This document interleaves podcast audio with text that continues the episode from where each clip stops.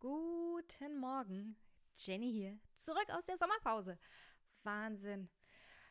Äh, es war keine so richtige Urlaubs-Sommerpause, weil ich natürlich nebenbei noch gearbeitet habe. Aber so mal einen Monat nicht podcasten tut auch ganz gut. Ich finde, die erste Folge nach der Sommerpause ist vielleicht ein bisschen kurz im Vergleich zu den Folgen, die ich vor der Sommerpause hatte aber ich versuche langsam wieder in den Alltagstrott hineinzugleiten. Und ich hoffe, ihr habt dafür Verständnis. Ich habe während der Pause tatsächlich schon das ein oder andere Gespräch geführt, dass ich jetzt nicht alles in eine Folge packe, sondern Stückchen für Stückchen in den nächsten Folgen dann mit einarbeite. Und zum Anfang natürlich wo wir jetzt zwei Monate Unterstützung angesammelt haben. Erstmal herzlichen Dank an mein Superpack.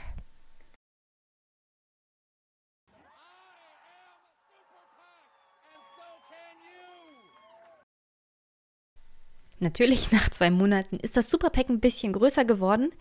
Und die meisten, auch meiner Dauerunterstützer, haben natürlich mehrmals in der Zeit gespendet. Ich nenne euch aber aus Vereinfachungsgründen einfach nur einmal. Ich danke euch aber doppelt. Vor allem, weil ihr mir ja auch in der Sommerpause treu geblieben seid. Herzlichen Dank dafür. Fangen wir an mit Michael, der hat mir für Podigy 50 Euro überwiesen. Herzlichen Dank dafür. Dann 2 Euro von Rolf. Ayuvo 5 Euro, Dankeschön. Markus 15. Und Inke, die mir auch ganz nette Katzenbilder geschickt hat per E-Mail. Herzlichen Dank dafür, Inke. Super süß. Und auch herzlichen Dank für die 25 Euro. Dann bei Steady, meine Unterstützer, danke an Klaus und Grüße nach Taiwan. Ich hoffe, du bist gesund und dir geht's gut. Danke an Burkhard, Dennis, Patricia, Joachim, Silvana, Sebastian, Jürgen, Philipp, Max, Christiane und Florian. Steady ist so eine Unterstützungsmöglichkeit, die ich mir eingerichtet habe für alle die, die nicht direkt PayPal benutzen wollen oder Überweisungen und die ihre Unterstützung auch dann mal kündigen möchten können. Also das ist ein sehr flexibles Prinzip, finde ich, mit Steady. Obwohl ich festgestellt habe, dass die ganz schön in die Unterstützung reingreifen, was die Gebühren angeht. Aber jetzt habe ich es eingerichtet und jetzt gehe ich da auch nicht mehr weg. Es ist einfacher. So, aber natürlich auch Dankeschön an meine Dauerunterstützer und auf, an die, die aufs Konto überweisen, unter anderem Andreas, Stefan, 15 Euro monatlich, danke dafür, Samuel, dann ein anderer Stefan, 5 Euro, danke und Grüße an Marc, vor allem Grüße nach Dublin, weil er grüßt mich auch immer aus Dublin. Also insofern Grüße zurück, Marc, und danke für 25 Euro. Danke an Tobias, Robert, Andreas, Harald, 11,11 Euro. Danke an Johann, Christoph, 2,22 Euro. Ich liebe ja solche Schnapszahlen. Danke an Jonas für 10 Euro. Jens, Paul, Michael, Dominik. Danke an Anonym. Maria, 5 Euro. Danke dafür. Danke für 15 Euro an Ingmar. Danke an Carsten, Stefanie, Christian und Edith haben zusammen 30 Euro überwiesen. Herzlichen Dank. Und danke an Marcel und Adam und Kolja, 6,66 Euro. Danke geht auch raus an Andreas und Steffen, 10 Euro. Danke an Frank und last but not least noch ein Marcel. Herzlichen Dank dafür. Das beendet den Superpack für diesen Monat ist zusammengefasst für Juni und Juli. Und ich hoffe, ich werde im August eurer Unterstützung gerecht. Drücken wir mal die Daumen. Aber ich denke, der ein oder andere doch sehr interessante Gast oder Gästin macht das wieder wett. Und jetzt, wo oh, leider Gottes der Aufwachen-Podcast uns verlassen hat, auch ich weine, denn es gibt keinen Podcast, der so schön, so lang mir die Nachrichtenwoche zusammengefasst hat, vor allem an meinen langen Dienstagen, wo ich bis 18 Uhr meistens auf Arbeit sitzen muss. Ach, ich brauche unbedingt Ersatz dafür. Der Fernsehpodcast von Stefan wird es wahrscheinlich nicht so richtig werden, vor allem dann, wenn ich da hin und wieder selber mit dabei bin als Gast, weil ihr kennt ja mein Problem, ich kann irgendwie Podcasts, bei, die ich selber mache oder wo ich dabei bin, nicht so richtig gucken und nicht so richtig hören. Ich meine, klar, bei dem Aufwachen-Podcast und bei dem Fernsehpodcast habe ich das dann doch tatsächlich mal gemacht. Vor allem auch, um zu hören, wie das neue Mikrofon, das ihr hier hört, so ist. Nichtsdestotrotz ist es halt gewöhnungsbedürftig und es ist halt auch nicht das Gleiche, wenn man sich selbst an einem Dienstag zuhört, während man sich mit Steuerpflichtigen äh, beglücken lässt. Ja, also mal gucken, mal gucken, welchen Podcast Aufwachen so nicht ersetzen kann, nicht so richtig, aber irgendwie. Es gibt kein Wort dafür, glaube ich. Ersetzen ist halt nicht so richtig da. Naja, ich guck mal, wie ich dann meine Dienstage so überstehe, ja. Es gibt ja eine Vielzahl an wundervollen Podcasts, unter anderem Audiophil. Aber so ein richtig wöchentlicher Podcast, der so lange geht, habe ich noch nicht gefunden. Vielleicht habt ihr ja Tipps für mich. Aber bevor ich mich hier totquatsche, immer noch im Superpack, gehen wir mal zum nächsten Thema.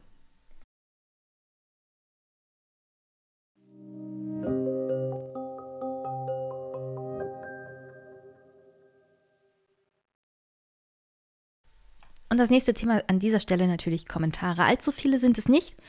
Erstmal Grüße an Ronny. Der hat mir nämlich Feedback zu diesem neuen Mikrofon gegeben. Das ist übrigens ein Shure SM7B. Ich war ja ganz neidisch auf Tilo, als er sein neues Mikrofon vorgestellt hat. Und es ist so super toll. Also habe ich mir auch eins besorgt. Mein altes Rode Broadcaster ist mittlerweile weitergegeben in sehr liebe Hände. Grüße dann an dieser Stelle an Stefan. Und Ronny hat mir dann auch einen Tipp gegeben, wie ich es einstellen kann. Und ich habe das auch so gemacht, Ronny. Und vielleicht gibst du mir mal Feedback, ob sich das so besser anhört. Ich höre ja so im Großen und Ganzen keinen Unterschied raus, weil für mich ist meine Stimme immer irgendwie komisch. Aber ja, gib mal einen Tipp, ob die Einstellung, die du mir empfohlen hast, so jetzt besser ist. Und generell könnt ihr mal Feedback geben, ob sich das anders anhört, ob sich das besser anhört oder nicht. Wenn ihr sagt, nein, das alte Mikrofon zurück, das geht leider nicht. Aber ich hoffe, ihr bleibt mir trotzdem treu. Ich mag das neue Mikrofon übrigens. Es ist ich finde es einfach fantastisch, ja. Abgesehen davon, dass es sehr teuer war und ich so und so nichts anderes zugeben würde, ja, dann müsste ich ja mir eingestehen, dass das ein Fehlkauf war und das war es absolut nicht. Es hört sich einfach toll an. Und es hatte ja auch schon Premiere im Fernsehpodcast von Stefan, übrigens schwer zu empfehlen, Folge 0, wo Stefan mich einfach dazu geholt hat und da habe ich mich natürlich auch sehr drüber gefreut. Und ich hoffe, hin und wieder mal zu Besuch zu sein und die eine oder andere inter interessante Sache aus dem regionalen Fernsehen für diesen Fernsehpodcast beizusteuern. Dann kommen wir noch zu den zwei Kommentaren, die sich dann im Juni und Juli tatsächlich angesammelt haben. Einer von Christoph zu der Folge Die Postdemokratie und der gefräßige Leviathan, also die letzte Folge vor der Sommerpause. Christoph schreibt, danke für die beiden sehr gedankenanregenden Gespräche. Etwas zu dem kleinen Disput zwischen dir und Alexander zum Schluss über Geschichte und Identität. Ich denke, hier haben wir einen Fall von Begriffsverwirrung. Was ist Geschichte? Was ist Identität? Und worum geht es? Nun, Alexander meinte, der moderne Staat braucht eigentlich keine Identität, gar eine nationale Identität. Er braucht vernünftige, verständliche Verfahren. Jenny meinte, der Staat braucht aber ein Wissen der Bürger über die Geschichte dieses Staates, damit diese verstehen, warum die Verfahren so sind, wie sie sind. Nun, beides geht, ohne den Begriff Identität auch nur in den Mund zu nehmen. Warum? Was meine ich damit? Ganz einfach. Aus der Geschichte lernen wir keine Identität, sondern wir lernen, dass sich die Dinge in der Zeit verändert haben an dieser Formulierung sieht man, glaube ich, sehr schön, auf welchem Abweg der Begriff der Identität führt. Der Begriff Identität vernichtet den Gedanken der Veränderung einfach schon dadurch, dass man den Begriff Identität überhaupt verwendet. Identität gehört damit in meinen Augen zu den gefährlichen Begriffen. Dieser gefährliche Begriff ist heute prominent auf beiden Seiten des politischen Spektrums. Beides mal mit fatalen Folgen. Auf der rechten als nationale oder kulturelle Identität mit den bekannten desaströsen Folgen, auf der linken als sexuelle Identität mit ebenfalls unguten Kollateralschäden. Ich denke, man sollte den Begriff, vom Begriff der Identität prinzipiell die Finger lassen und die Frage umformulieren. Nicht mehr fragen, wer bin ich, was ist meine, unsere Identität, sondern fragen, wer war ich und wer möchte ich werden. Wie soll meine, unsere zukünftige Entwicklung aussehen? Hm. Schwere Kost, Christoph. Ich verstehe, dass man Probleme haben kann mit dem Begriff Identität, aber wie das so immer ist mit Begriffen, die können einem politisch entzogen werden, sodass sie auch irgendwie schlecht besetzt sind. Also schlecht in dem Sinne, in dem man ihn halt, wenn er von einer politischen Seite verwendet wird, ablehnt. Aber ich weiß nicht, dass mit der, dieser Entwicklung, dieser Idee, dass Staaten ohne eine gewisse Identität auskommen. Also diese Idee, dass wir irgendwann ein Europa haben, das Vereinigte Staaten von Europa ist.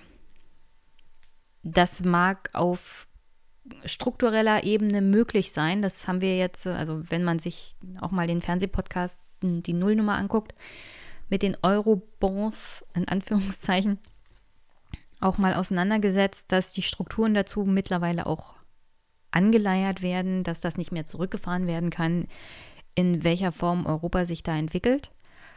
Nichtsdestotrotz werden die Grenzen, in denen die Menschen leben, bleiben. Ja, also nicht jeder sagt von sich, also ich habe hier ein Studium mit Erasmus und mir geht's geil in diesem Europa, ich kann überall hin, wo ich will. Und selbst die, die überall hinreisen können als Arbeitnehmer, denen geht es in Europa nicht zwangsweise besser. Weil das Europa, das wir momentan haben, ist ein Europa, das gut ist für Unternehmen, aber nicht zwangsweise für Menschen. Da fehlt noch einiges. Insofern werden Menschen sich auch an dieser nationalen, äh, was man da auch kritisieren kann, Identität öfters mal festhalten. Und das ist jetzt in meinen Augen nicht zwangsweise was Schlechtes.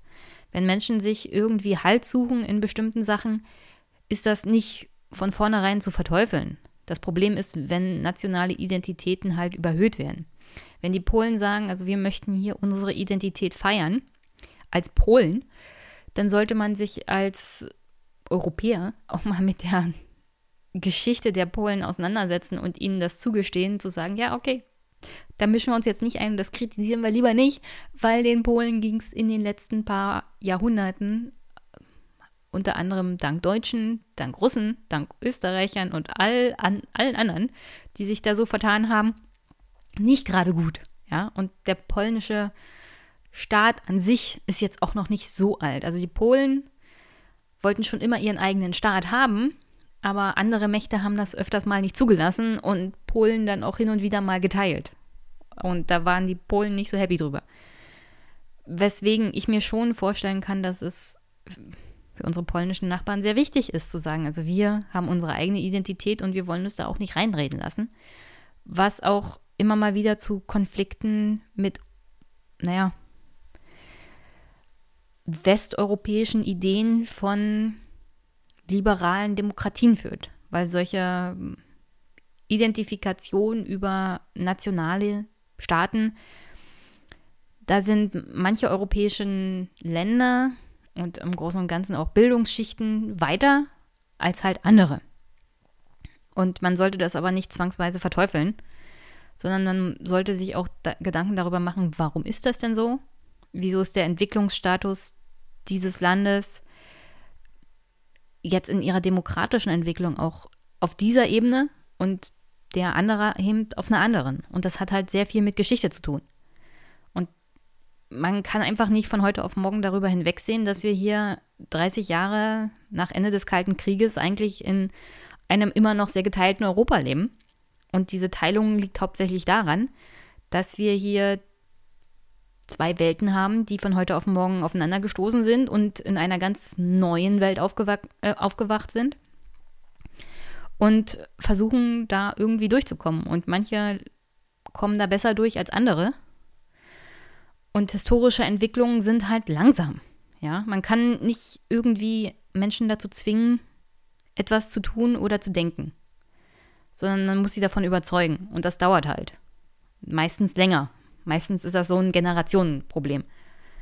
Und man kann aber trotzdem daran arbeiten. Also, was ich sagen will, ist diese Idee von einem Staat ohne Identität. Also, indem es nur diese Strukturen gibt, die objektiv sind. Die, die finde ich sehr interessant, aber nicht sehr realistisch, weil jeder Staat in irgendeiner Art und Weise halt sich anders entwickelt hat. Und diese Entwicklung führt dazu, dass er sich mit einer anderen Identität auch versehen hat.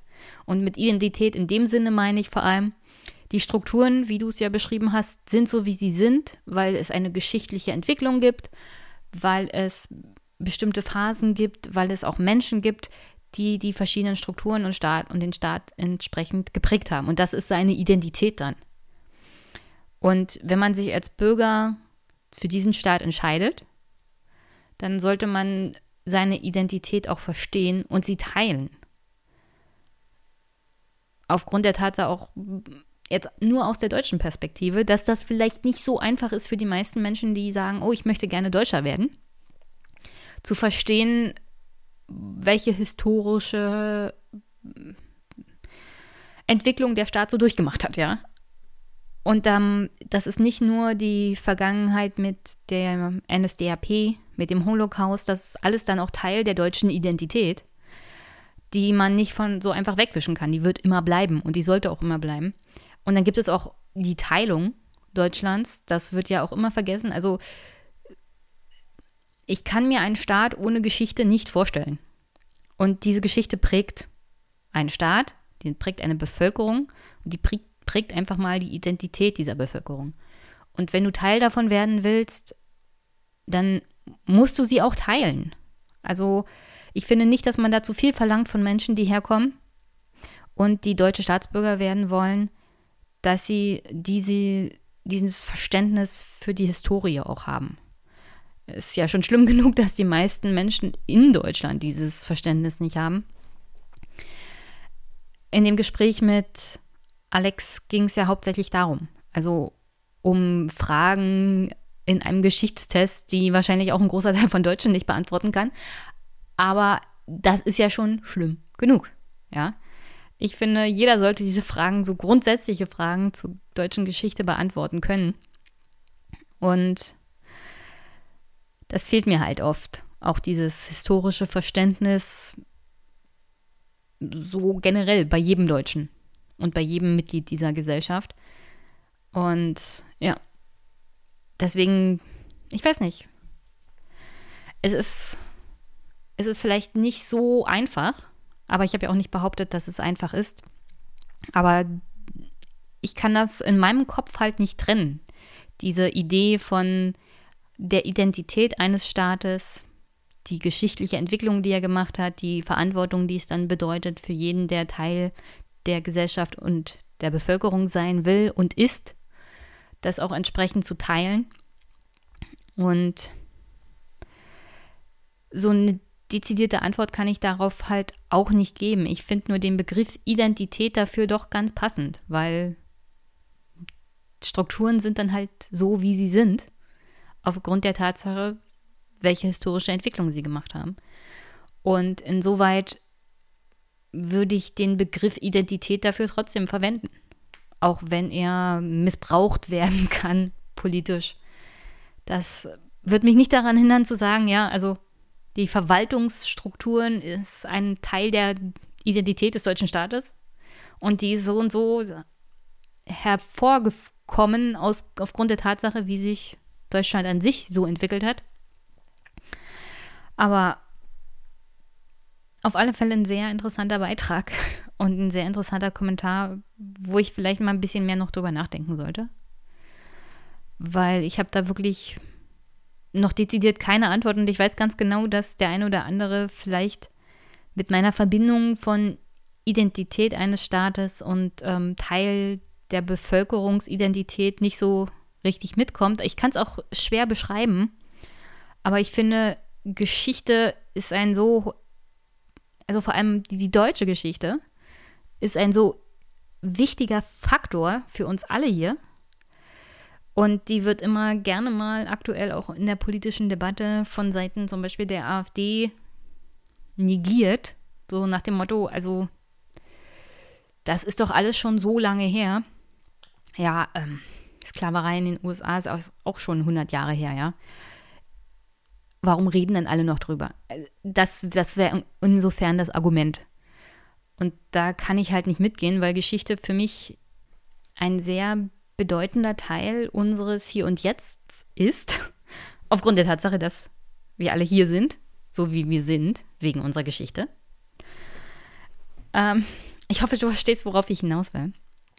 Und also dieser, diese klinische Existenz von Staaten ohne Identität, die geteilt wird von allen seinen Bürgerinnen und Bürgern, also Identität in dem Sinne, der historische Wandel, der diesen Staat dann entsprechend auch geprägt hat. Also ohne das kann ich halt nicht existieren. Also, also ich, kann, ich kann auch nicht sehen, wie ein Staat darauf aufbaut oder da, dadurch existiert. Und deswegen tue ich mich auch ein bisschen schwer mit der Europäischen Union, die jetzt anfängt, ihre Strukturen zu verfestigen. Und die Frage ist aber auch, also welche Erzählung haben wir zu diesem europäischen Staat? Ja, der ist ein sehr zentraler Faktor für mich. Also in meinen Augen, weil Europa ist sehr groß. 500 Millionen Einwohner. Und nicht jeder dieser Einwohner ist Teil der Europäischen Union. Also wir haben Länder in Europa, den Kontinent Europa, der noch nicht Teil dieser Europäischen Union ist, aber Teil der Geschichte Europas. Und problematisch ist ja auch, dass ein großer Teil oder das Land mit den meisten Einwohnern, unter anderem Deutschland, ja diese Europäische Union über Jahre lang geprägt hat, was jetzt nicht zwangsweise gut für die anderen Teile dieser Europäischen Union waren. Also da besteht auch die Möglichkeit, dass die Erzählung der Europäischen Union nicht zwangsweise geschichtlich gesehen die Erzählung ist, die, auf die wir uns alle einigen können. Und ich glaube, so ein Europa, Vereinigte Staaten von Europa, das geht halt nicht ohne die entsprechende Erzählung. Also so ein Mythos brauchst du für so einen Staat auch. Und das geht nur mit Geschichte und das kann nicht geprägt werden von nur den Deutschen oder nur den Franzosen oder nur den Italienern. Äh, Europa halt eine schwierige Geschichte hat, wo auch die nicht so schönen Aspekte, also was wir zum Beispiel mit dem Balkan gemacht haben, also so als Europäer, das, das wäre ja auch dann eine Gesamtverantwortung. Also die Spanier müssten sich mit dafür verantworten, was unter anderem das Habsburgische Reich mit dem Balkan so getrieben hat und mit Ungarn. Oder was die Deutschen unter anderem mit den Polen so angestellt haben, was die Teilung angeht. Das müssten auch die Franzosen mittragen. Also du verstehst, worauf ich hinaus will. Es kann gut sein, dass das als Europäer anerkannt wird aber diese europäische Identität, die muss erstmal da sein. Und das geht ohne Geschichte nicht, das geht nicht ohne Mythos und das geht nicht ohne Erzählung. Und deswegen komme ich von diesem Begriff Identität einfach nicht so richtig weg. Auch wenn er öfters mal negativ besetzt ist in letzter Zeit. Und jetzt höre ich mal hier auf, aber vielleicht kannst du ja noch was dazu einbringen. Würde mich auf alle Fälle sehr freuen. Und wie du merkst, ist das ein Kommentar, der mich auch so sehr beschäftigt hat. Aber auf alle Fälle herzlichen Dank. Und dann noch ein Kommentar von David. Und zwar, weil ich es einfach nicht lassen kann, deinen Podcast zu pausieren, um einen Kommentar zu schreiben. Ganz kurz ein Erfahrungsbericht zu privaten Bahnbetreibern aus NRW.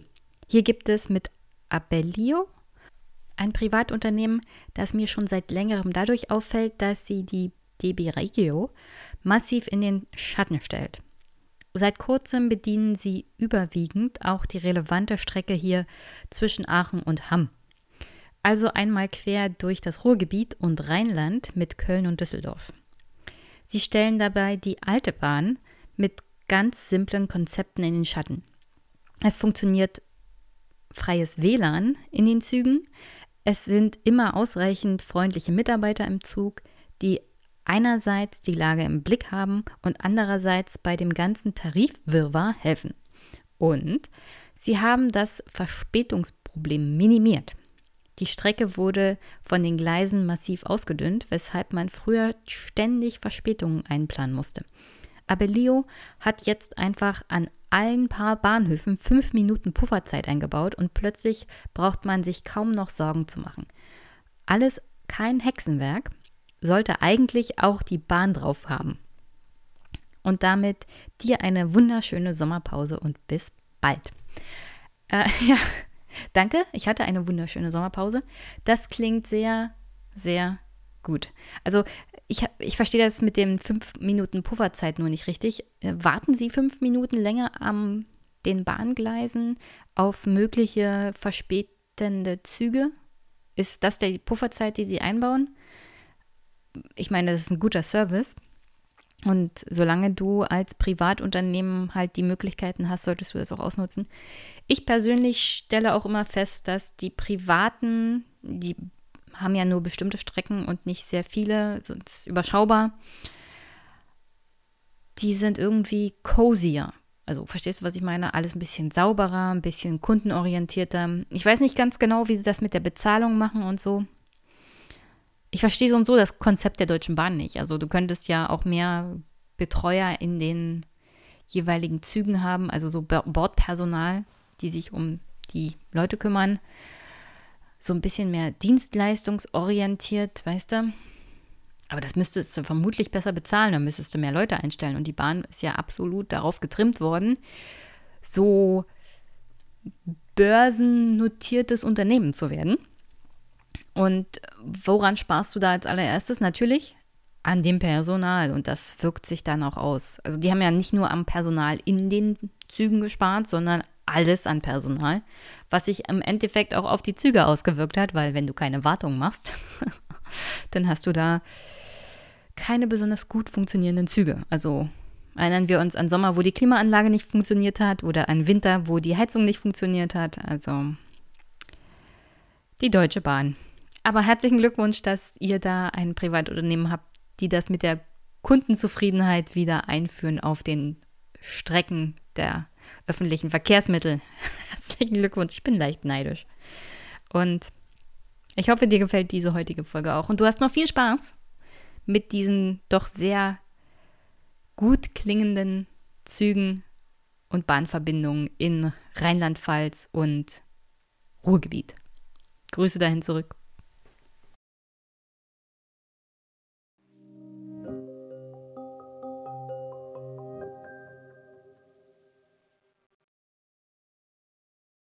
Und hier an der Stelle hört ihr gleich ein Gespräch, das ich hatte mit dem Bundestagsabgeordneten der Partei Die Linke, André Hahn. Die Verbindung zu André Hahn kam über meinen lieben Podcast-Kollegen Frank Staudinger vom Wahllokal Ost Podcast und er macht natürlich auch seine ganz eigenen Projekte. Er ist beim Zugfahren über André Hahn gestolpert und hat gesagt, Jenny, möchtest du den nicht einladen? Ich mach mal schnell eine Verbindung klar. Und das hat dann tatsächlich alles sehr gut geklappt. Ich war dann auch bei André Hahn im Bundestag. Wie ihr gleich hört, leider Gottes muss ich an der Stelle sagen, hat die Technik nicht so gut funktioniert, wie ich wollte. Das ist allein meine Schuld, weil offensichtlich die Kabelei kaputt war. Ich habe das mittlerweile alles ersetzt. Das heißt, in Zukunft, wenn ich wieder mit meinem Zoom H6 aufnehme, ist die Audioqualität wieder besser.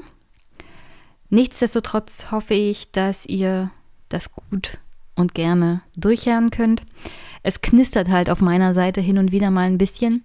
Ich habe es mir angehört, es ist nicht so schlimm. Aber trotzdem, hört euch André Hahns Gespräch mit mir einfach an.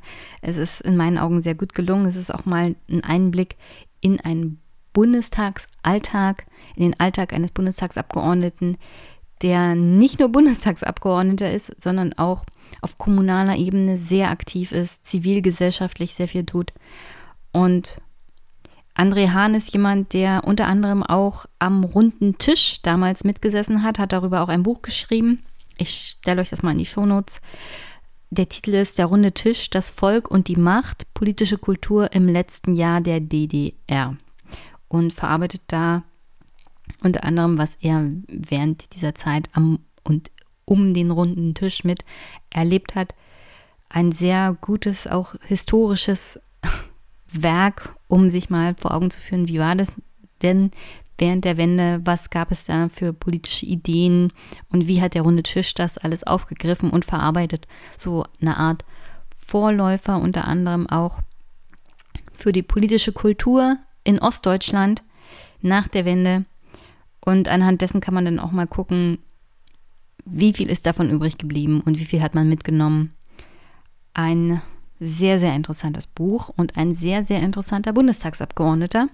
Und an der Stelle wünsche ich euch jetzt viel Spaß beim Hören. Danach hören wir uns zum Abschluss nochmal.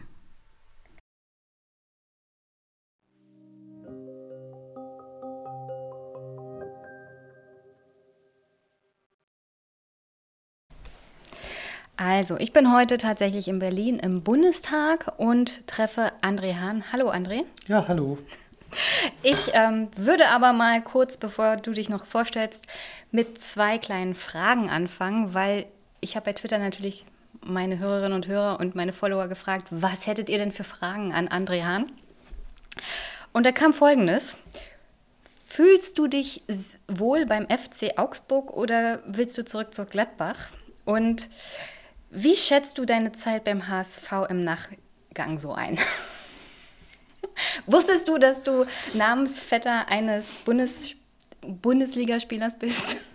Ja, das wusste ich natürlich, äh, weil ich selber großer Fußballfan bin und nicht nur Fan, sondern ja auch aktiv spiele. Ich war früher Schiedsrichter bis zur zweiten Liga in der, in der DDR und äh, spiele jetzt noch im FC äh, Bundestag und wir haben ja auch sehr viele Spiele und ich bin auch bei Länderspielen und war auch bei dem, glaube ich, einzigen Länderspiel, das André Hahn gemacht hat, äh, mit dabei. Damals habe ich gerne ein Treffen haben wollen, äh, einfach für, für die sozialen Medien oder irgendwie, dass man das äh, dokumentieren kann. Da war der DFB irgendwie nicht so begeistert und meinte dann, das könne ja hier irgendwie für politische Zwecke missbraucht werden und hat das damals untersagt. Äh, das habe ich nicht besonders äh, nett gefunden und eigentlich auch nicht verstanden. Und äh, wie gesagt, wir spielen jetzt hier in der Mannschaft. Und äh, ich war 2017 noch Torschützenkönig beim FC Bundestag. Und äh, der andere, André Hahn, ist ja auch Stürmer. Und von daher sind zwar die Mannschaften, bei denen er gespielt hat, nicht unbedingt die, für die ich mich besonders interessiere, weil ich natürlich bei den Ostvereinen große Sympathie habe, auch bei Dynamo Dresden, weil ich in der Region wohne. Aber ich weiß natürlich, äh, wer der andere André Hahn ist. Mich, mich hat es ein bisschen überrascht, weil das nicht so die Fragen sind, die ich jetzt erwartet hätte. Ich hatte aber auch extra geschrieben, dass ich nach Berlin in den Bundestag fahre und bin ich davon ausgegangen, vielleicht haben es Hörer auch als Spaß Ja, oder verstanden. gegoogelt und dann kommt in der Regel, Andrea? wenn man das macht, kommt beides. so. Kommt einmal der Politiker und einmal der Fußballer. Und je nachdem, wenn man da nicht genau hinguckt, äh, ja, ich bin wesentlich älter, von daher schmeichelt mir das durchaus. Ich bin nicht tätowiert wie der Kollege äh, in Größenordnungen, aber nein, das ist völlig in Ordnung. Das, da wird öfter mal Spaß gemacht. Dann kannst du dich ja jetzt erstmal vorstellen, weil wo wir geklärt haben, dass du nicht der Fußballer bist. Ja, mein äh, Name ist ja gesagt worden, André Hahn. Ich bin äh, jetzt inzwischen 57 Jahre alt, bin vom Beruf Schriftsetzer, habe das in der DDR damals in einer Berufsausbildung mit Abitur gemacht, das heißt mein Facharbeiter und das Abitur. Wollte eigentlich äh, später mal Journalistik studieren, im Übrigen Sportreporter werden. Das war der ursprüngliche Wunsch. Das hat dann aus äh, verschiedenen Gründen nicht äh, geklappt und ich habe dann später studiert an der Humboldt-Universität hier in Berlin, Lehrer für Deutsch und Geschichte. Also mir war Germanistik wichtig als Abschluss dort mit dabei, in der Hoffnung, später vielleicht noch einmal äh, dann in die journalistische Strecke wechseln zu können. Und habe dann aber äh, direkt nach dem Studium äh, meine Doktorarbeit noch begonnen, bin also an der Humboldt-Universität geblieben als Forschungsstudent und habe im Bereich Politikwissenschaften meine äh, Promotion äh, gemacht äh, über die Wendezeit eigentlich, über, der, über das letzte Jahr der DDR und bin dann äh, ja, in die Politik gekommen über den, über den runden Tisch und war im Parteivorstand der damaligen PDS, war Mitarbeiter der Landtagsfraktion in Sachsen, zuständig für Bildung, Wissenschaft, Jugend und Sport und habe dann 1994 selbst kandidiert, bin gefragt worden, ob ich selbst als Abgeordneter kandidieren möchte, habe das gemacht und bin seitdem in der sächsischen Schweiz Osterzgebirge. Und ja, bin gewählt worden und als ich kaum im Landtag war, äh, gab es plötzlich Zoff in der Fraktion und plötzlich war ich parlamentarischer Geschäftsführer, der zweite Mann nach dem Fraktionschef. Und äh, das war ich dann zwölf Jahre lang. Das war für die PDS eine extrem lange Zeit. Wird ja auch sehr oft gewählt und manchmal gibt es ja auch Streit. So, und bin dann selber Fraktionsvorsitzender äh, geworden 2007 und war dann eben äh, der Chef der damals größten äh, Fraktion, überhaupt der bislang größten Fraktion der Linken mit 31 äh, Mitgliedern im Sächsischen Landtag. War immer schon dort auch zuständig für die Kontrolle der Geheimdienste, beispielsweise ist ja noch ein spezielles Thema. Und seit 2013 bin ich jetzt hier Mitglied im Deutschen Bundestag, aktuell stellvertretender Fraktionsvorsitzender, auch für den Bereich Innen- und Rechtspolitik und nach wie vor hier im parlamentarischen Kontrollgremium, dem geheimsten äh, Kreis, den es im Bundestag gibt, der also die Nachrichtendienste kontrollieren soll, inwieweit das tatsächlich funktioniert. Darüber werden wir ja vielleicht noch sprechen. Ja, ich weiß ja nicht, was du da alles sagen darfst. Das ist ja mal so eine Sache bei dem parlamentarischen Kontrollgremium. Aber fangen wir mit deinem Buch an. Das heißt ja Der runde Tisch, das Volk und die Macht, politische Kultur im letzten Jahr der DDR. Ist 1998 erschienen. Und jetzt würde ich gerne mal wissen, drei, also 20 Jahre später, insgesamt 30 Jahre nach dem runden Tisch, würdest du das heute irgendwie anders berichten im Nachhinein oder so in einer Nachbetrachtung, naja, würdest du andere Aspekte sozusagen in das Buch noch mit aufnehmen? Eine Dissertation ist ja in der Regel eine, eine wissenschaftliche äh, Ausarbeitung, äh, wo man sich ja an Fakten und an äh, den tatsächlichen Geschehnissen entlanghangeln muss, wo man Wertung trifft, wo man versucht, Ursachen für Entscheidungen zu finden, eventuell auch Fehlentscheidungen, die man selber so bewertet, zu benennen. Das heißt, da würde ich sicherlich nicht viel äh, anderes schreiben. Es war damals noch manches frischer, ganz klar, wenn man sich das anguckt, aber ich bedauere, dass äh, vieles von den Hoffnungen, die in der Zeit da waren im Osten, vieles von der Aufbruchsstimmung äh, inzwischen nicht mehr da ist. Und viele Dinge, die der, der runde Tisch angestoßen hat, sind äh, in der Versenkung verschwunden oder sind anders gelöst und geklärt worden. Und das äh, tut schon manchmal weh. Ich will jetzt gar nicht die ganze Geschichte der Treuhand hier nochmal aufarbeiten, was alles an Firmen äh, platt gemacht worden ist in den neuen Bundesländern und an Arbeitsplätzen verloren gegangen ist. Aber der runde Tisch hatte beispielsweise auch den Entwurf für eine neue Verfassung der DDR. Und äh, das Grundgesetz sah vor, dass im Falle einer deutschen Einheit äh, es eine neue Verfassung gibt.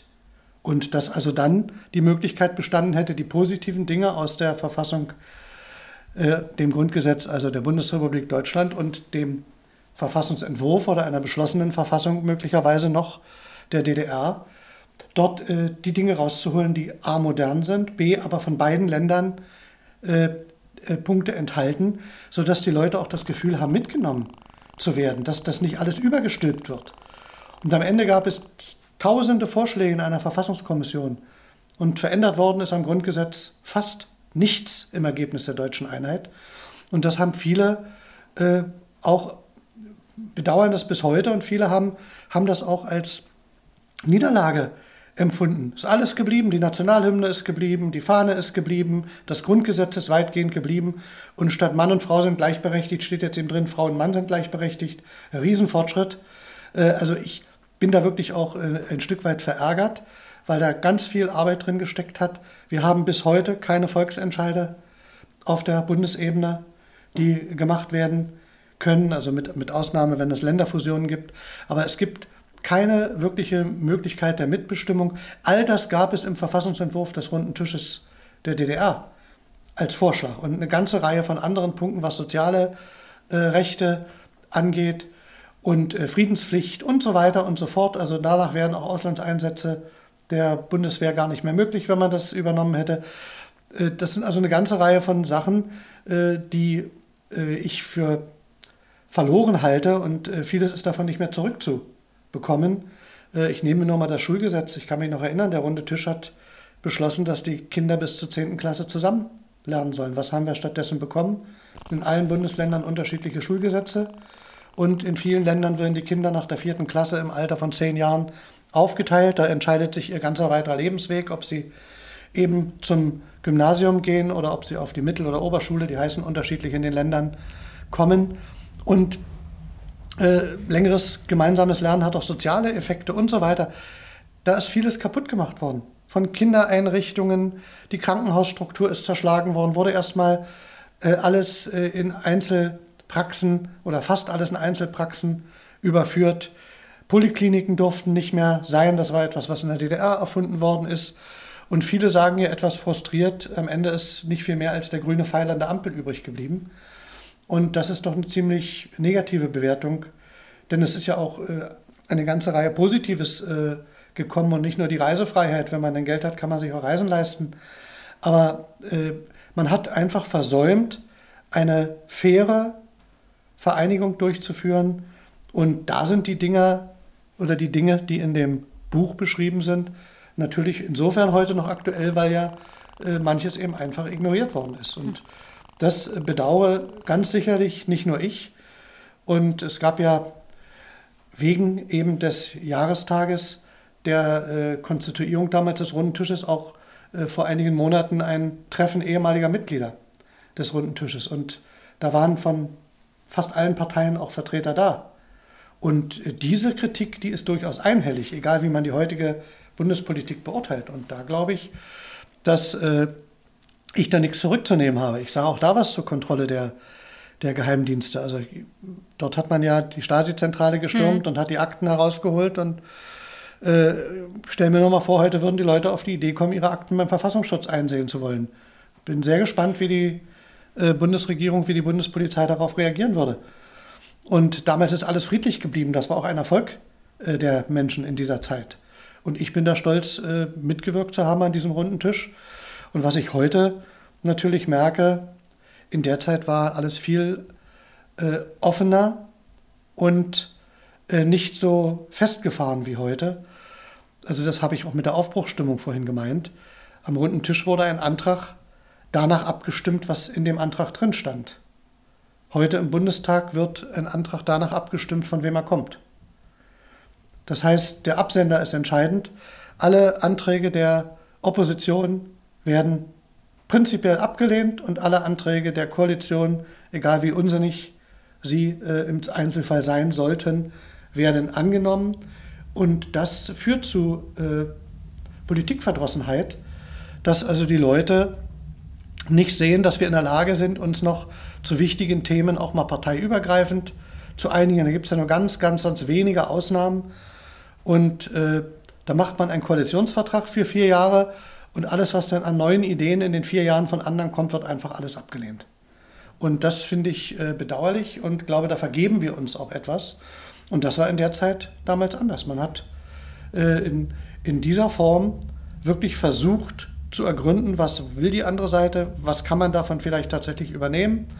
Und jetzt ist völlig klar, egal was wir einbringen, es wird abgelehnt. Und das geht ja den Grünen genauso äh, wie der FDP oder der AfD.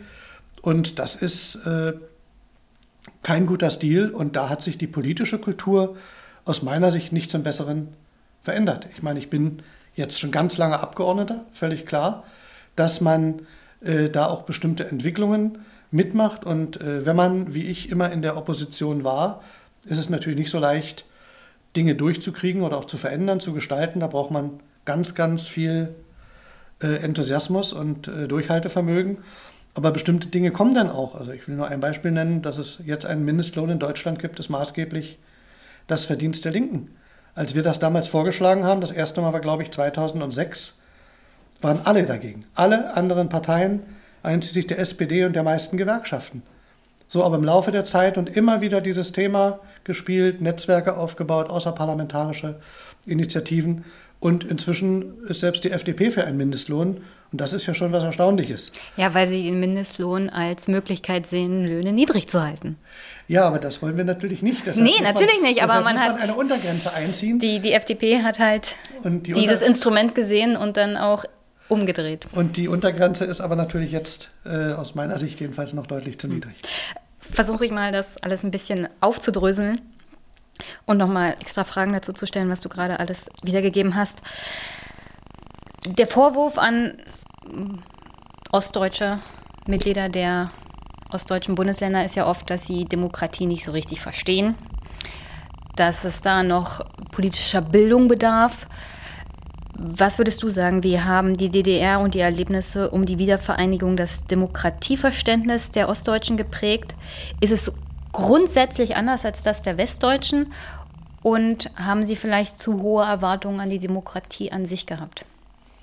Na, ich glaube, man darf ja gar nicht zu hohe Erwartungen an die Demokratie haben. Man muss einfach an die Demokratie hohe also ich meine jetzt, Ich meine jetzt natürlich nicht an die Demokratie an sich, sondern an die repräsentative Demokratie, wie sie halt im System auch funktioniert. Ja, man sieht ja zum Teil an den Wahlergebnissen der AfD, die ja nichts mit deren Politik zu tun haben oder mit den Vorschlägen oder mit deren guten Ideen oder Gesetzentwürfen, sondern einfach eine Projektionsfläche für Unzufriedenheit und Frust, jedenfalls in vielen Fällen sind. Und das zeigt ja, dass die Unzufriedenheit durchaus da ist und äh, auch eher gewachsen ist. Klar ist, wir hatten diese, diese pluralistischen Formen nicht in der DDR. Es gab kein äh, System, kein parlamentarisches System in dem Sinne, wie wir es jetzt haben, äh, wo klar auch Trennung zwischen Regierung und Opposition, wo es auch mal Regierungs Wechsel gibt, wo andere Parteien an die Regierung kommen. Wir hatten nicht die Kontrollmöglichkeiten, die es heute natürlich gibt, bis hin zum äh, Bundesverfassungsgericht. Äh, es wäre eben undenkbar gewesen, ein Gesetz, das die Volkskammer beschlossen hat, eben äh, vor einem Gericht anzugreifen, wie es jetzt eben möglich ist, wenn äh, kürzlich das äh, Gesetz über den Bundesnachrichtendienst, die der Ausland-Ausland-Fernmeldeaufklärung, eben in zentralen Punkten für verfassungswidrig erklärt ist worden ist. Wir haben das abgelehnt, das Gesetz, genau mit diesen Gründen im Bundestag. Und äh, jetzt haben eben Initiativen geklagt und haben es geschafft, dass dieses Gesetz eben jetzt verändert werden muss und für verfassungswidrig erklärt wurde. Das sind positive Dinge, die man auch sehen muss, was Meinungsfreiheit angeht, auch Medienvielfalt. Aber auch da ist ja in den letzten Jahren viel verloren gegangen. Wie viele Zeitungen sind kaputt gegangen, sind, haben sich haben fusioniert. Es gibt große Konzerne, unter deren Dach 20, 30 Zeitungen erscheinen. Dort sind also im Wesentlichen die gleichen Artikel, die gleichen Kommentare. Da ist nicht mehr dass von jeder Region, da gibt es vielleicht noch eine regionale Seite, aber dass in jeder Region auch eigenständige Journalisten eigenständig arbeiten, da ist auch schon vieles weggebrochen, was eigentlich positiv war, was ich als Gewinn empfunden habe. Dass ich die Wahlmöglichkeit habe zwischen äh, verschiedenen Zeitungen und mich kundig machen kann. Und auch die sozialen Netzwerke haben etwas verändert. Man kann alles Mögliche behaupten, man kann Leute äh, angreifen, beschimpfen in der Anonymität unter Decknamen. Äh, wenn man früher mal den einen oder anderen bösen Brief gekriegt hat, auch mal mit, mit äh, Beschimpfungen und äh, im ganz großen Einzelfall auch mit Verunglimpfungen, äh, dann war das ein oder zweimal im Monat. Vielleicht. Äh, jetzt ist es im Prinzip täglich, dass man Hassmails und Angriffe und böse äh, Posts und äh, hämische Kommentare und was weiß ich äh, bekommt. Äh, da sind die Sitten total rauer geworden und da hat sich das nicht zum Guten verändert. Und viele sind eben tatsächlich nach der Wende frustriert gewesen, äh, dass ihre Hoffnungen nicht erfüllt worden sind. Zunächst gab es wirklich diese Aufbruchstimmung, die Leute wollten mittun, jetzt ist die Freiheit da, die D-Mark ist da, war ja zunächst die D-Mark Und das war äh, für viele ein, eine euphorische Situation. Und dann kam aber sehr schnell die Ernüchterung mit dem Wegfall der Arbeitsplätze. Ganz, ganz viele haben äh, ihr, ihren Job verloren, manchmal sogar mehrfach, können nicht mehr in ihrem früheren Beruf arbeiten, die Betriebe gibt es nicht. Äh, wir hatten Arbeitslosenquoten in einigen Regionen äh, um, um die oder über 20 Prozent. Das sind ja enorme Zahlen gewesen so und diese Generation geht jetzt in diesen Jahren oder in den überschaubar nächsten Jahren in Rente und hat ganz erhebliche Einbußen. Viele davon werden auf äh, die Grundsicherung im Alter angewiesen sein. Es wird Altersarmut geben und die Leute sehen das, da sie ja alle zwei Jahre ihren Rentenvorbescheid kriegen. Die wissen, wenn sie in Rente gehen, haben sie so wenig Geld, dass sie möglicherweise ihre Wohnung nicht mehr halten können, ihr soziales Umfeld verlieren. Das kommt jetzt alles noch. Und diese drohende Altersarmut, die frustriert natürlich. Und äh, wenn ich die Leute gefragt habe, die bei Pegida mitgelaufen sind in Dresden, dann war auch das ein Problem. Die Leute haben einfach Angst auf sozialen Abstieg. Sie haben Kontakte verloren, soziale Bindungen verloren, ihre Arbeitskollegen verloren. Und das wirkt alles nach. Und wenn dann der Staat nicht in der Lage ist, das entsprechend aufzufangen, dann gibt es große Probleme. Und die werden wir gerade in diesem Bereich noch bekommen in den, in den nächsten Jahren. Und die Leute haben eben Verluste erlebt. Die Leute haben Verluste erlebt. Ich habe vorhin die Bildungspolitik schon angesprochen. Äh, allein in Sachsen, weil ich das nun genau kenne, sind nach 1990 durch den Geburtenrückgang, den es zunächst gab, über 1000 Schulen geschlossen worden. 1000 Schulen, die zum Teil zwei Weltkriege äh, überstanden haben, sind zugemacht worden. Das heißt natürlich längere Schulwege. Die Kinder stehen früh um 5.30 Uhr oder um 5.45 Uhr auf. Weil es fährt nur ein Bus? Und weil zwar es, über mehrere Dörfer? Genau, äh, weil die Kinder eingesammelt werden. Dann kommt noch dazu, dass die Eltern das auch noch bezahlen müssen äh, mit entsprechenden äh, Schulgeldleistungen beziehungsweise für die Schülerbeförderungssatzung müssen sie eben dann entsprechend äh, Geld aufbringen. Und äh, obwohl der Staat Schulen geschlossen hat, müssen die Eltern das bezahlen und die Eltern, die zufällig die Schule in ihrem Ort haben, zahlen nichts. Das ist für mich auch eine Frage der Gleichbehandlung, die da verletzt wird. Aber die Verluste gingen ja weiter. Es gibt, es gibt ja Leute, die würden behaupten, die Eltern können auch ganz einfach in eine Stadt ziehen, wo es öffentliche Verkehrsmittel gibt. Ja, dann haben wir noch weniger Schulen auf dem Land. Und das kann am Ende auch keiner wollen, dass die, die ländlichen Regionen entvölkert werden. Aber die Verluste gingen ja weiter, weil vom Bus schon die Rede war. Es fährt ja kaum noch ein Bus in bestimmten Regionen. Der öffentliche Nahverkehr ist weitgehend zusammengebrochen. Wir hatten in der DDR das dichteste Schienennetz in Europa, also in Bezug auf die, die Fläche und die Verbindung. Davon ist alles Mögliche stillgelegt worden, weil es angeblich nicht mehr äh, benötigt wurde oder sich nicht rechnete. Und das merken die Leute ja. Wir leben im Kapitalismus und da geht es mhm. um Profite und da geht es um Rechnen und alles, was sich nicht rechnet, äh, wird in Frage gestellt und wird geschlossen. Krankenhäuser werden privatisiert und äh, es gibt keine Einkaufsmöglichkeit mehr in vielen Dörfern. Ich wohne auf dem Land. Äh, die Leute haben den Laden nicht mehr, haben die sozialen Kontakte nicht mehr. Der Nahverkehr ist auch nicht da. Alte Leute werden von, vom kulturellen Leben äh, auch äh, abgehalten. Sie können eben nicht nach Dresden fahren ins Theater. Äh, wenn sie nämlich vom Theater nach Hause kamen, fährt entweder keine, keine Bahn mehr oder ist auch kein Taxi da, weil es nur noch zwei Unternehmen gibt, die dort irgendwie vom Bahnhof weiterfahren können. Das heißt, da ist, ist ganz viel aus der Sicht von, von den Menschen, vor allen Dingen im ländlichen Raum, verloren gegangen. Und das empfinden sie und das äh, ärgert sie bis hin eben zu Gaststätten, äh, wo eben nichts mehr als Anlaufpunkt da ist, wo man sich trifft. Und äh, da ist auch Kultur auf der Strecke geblieben. Ich könnte jetzt über Theater und Orchester äh, alles, was es in Größen es ist vor allem gab. das soziale Leben auf der Strecke geblieben. Also was ich zu Hause immer erlebe, ist, jetzt im Nachhinein sagt meine Mutter, das ist genau die Gesellschaft, diese ihr in der Schule sozusagen, in der DDR noch, in, es war ja eine sehr doch ideologische Schulbildung, aber das ist genau die Gesellschaft, die ihr erzählt wurde, dass der Westen ist. Totale Ellenbogengesellschaft. Und meine Mutter hat immer noch davon berichtet, wie das Gefühl für sie war, als damals die Mauer fiel. Und für sie war das ein absoluter Moment von Befreiung. Und jetzt, 30 Jahre später, fühlt sie sich, ich glaube, hin und wieder doch ganz schön verarscht. Das meinte ich ja auch mit der Euphorie, ja. die dort am Anfang war. Und davon äh, ist leider nicht viel übrig geblieben. Es gibt welche, die sind den, äh, sind gut durch die Zeit gekommen, konnten sich auch selbstständig machen, haben mhm. Erfolg, haben auch was verdient äh, und äh, auf die hohe Kante legen können. Aber das ist nicht die Masse. Im Osten ist es die Minderheit und äh, von daher muss es natürlich dann auch eine politische Kraft geben, die denen eine Stimme gibt im Parlament und die das mit aufgreift, was, was da an, an negativen Entwicklungen war. Und das sollte jemand machen, der tatsächlich äh, sich für die sogenannten kleinen Leute interessiert, der da auch was tut, äh, wirklich was tut und äh, als Kümmererpartei eben auch wahrgenommen wird und nicht jemand, der irgendwelche ideologischen Verblendungen hat und am liebsten irgendwie, weiß ich nicht, die Nazizeit zurückhaben will. Das ist mit Sicherheit die falsche Richtung. Du hast ja Zeitungen angesprochen.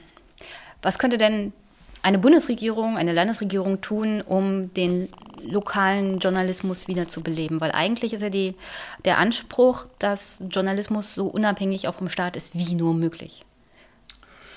Also was könnte, also du forderst zwar, also das höre ich jetzt mal raus, du forderst, dass man da vielleicht mal was tut, auch lokalen Journalismus wieder zu beleben, weil gerade da ist es ja auch wichtig, zum Beispiel genau zu gucken, was läuft in der Gemeinde, was läuft in der Stadtverwaltung, weil da gibt es auch hin und wieder mal Korruption und genau Lokaljournalismus guckt da hin. Also der Fall in Regensburg hat es ja ganz gut gezeigt.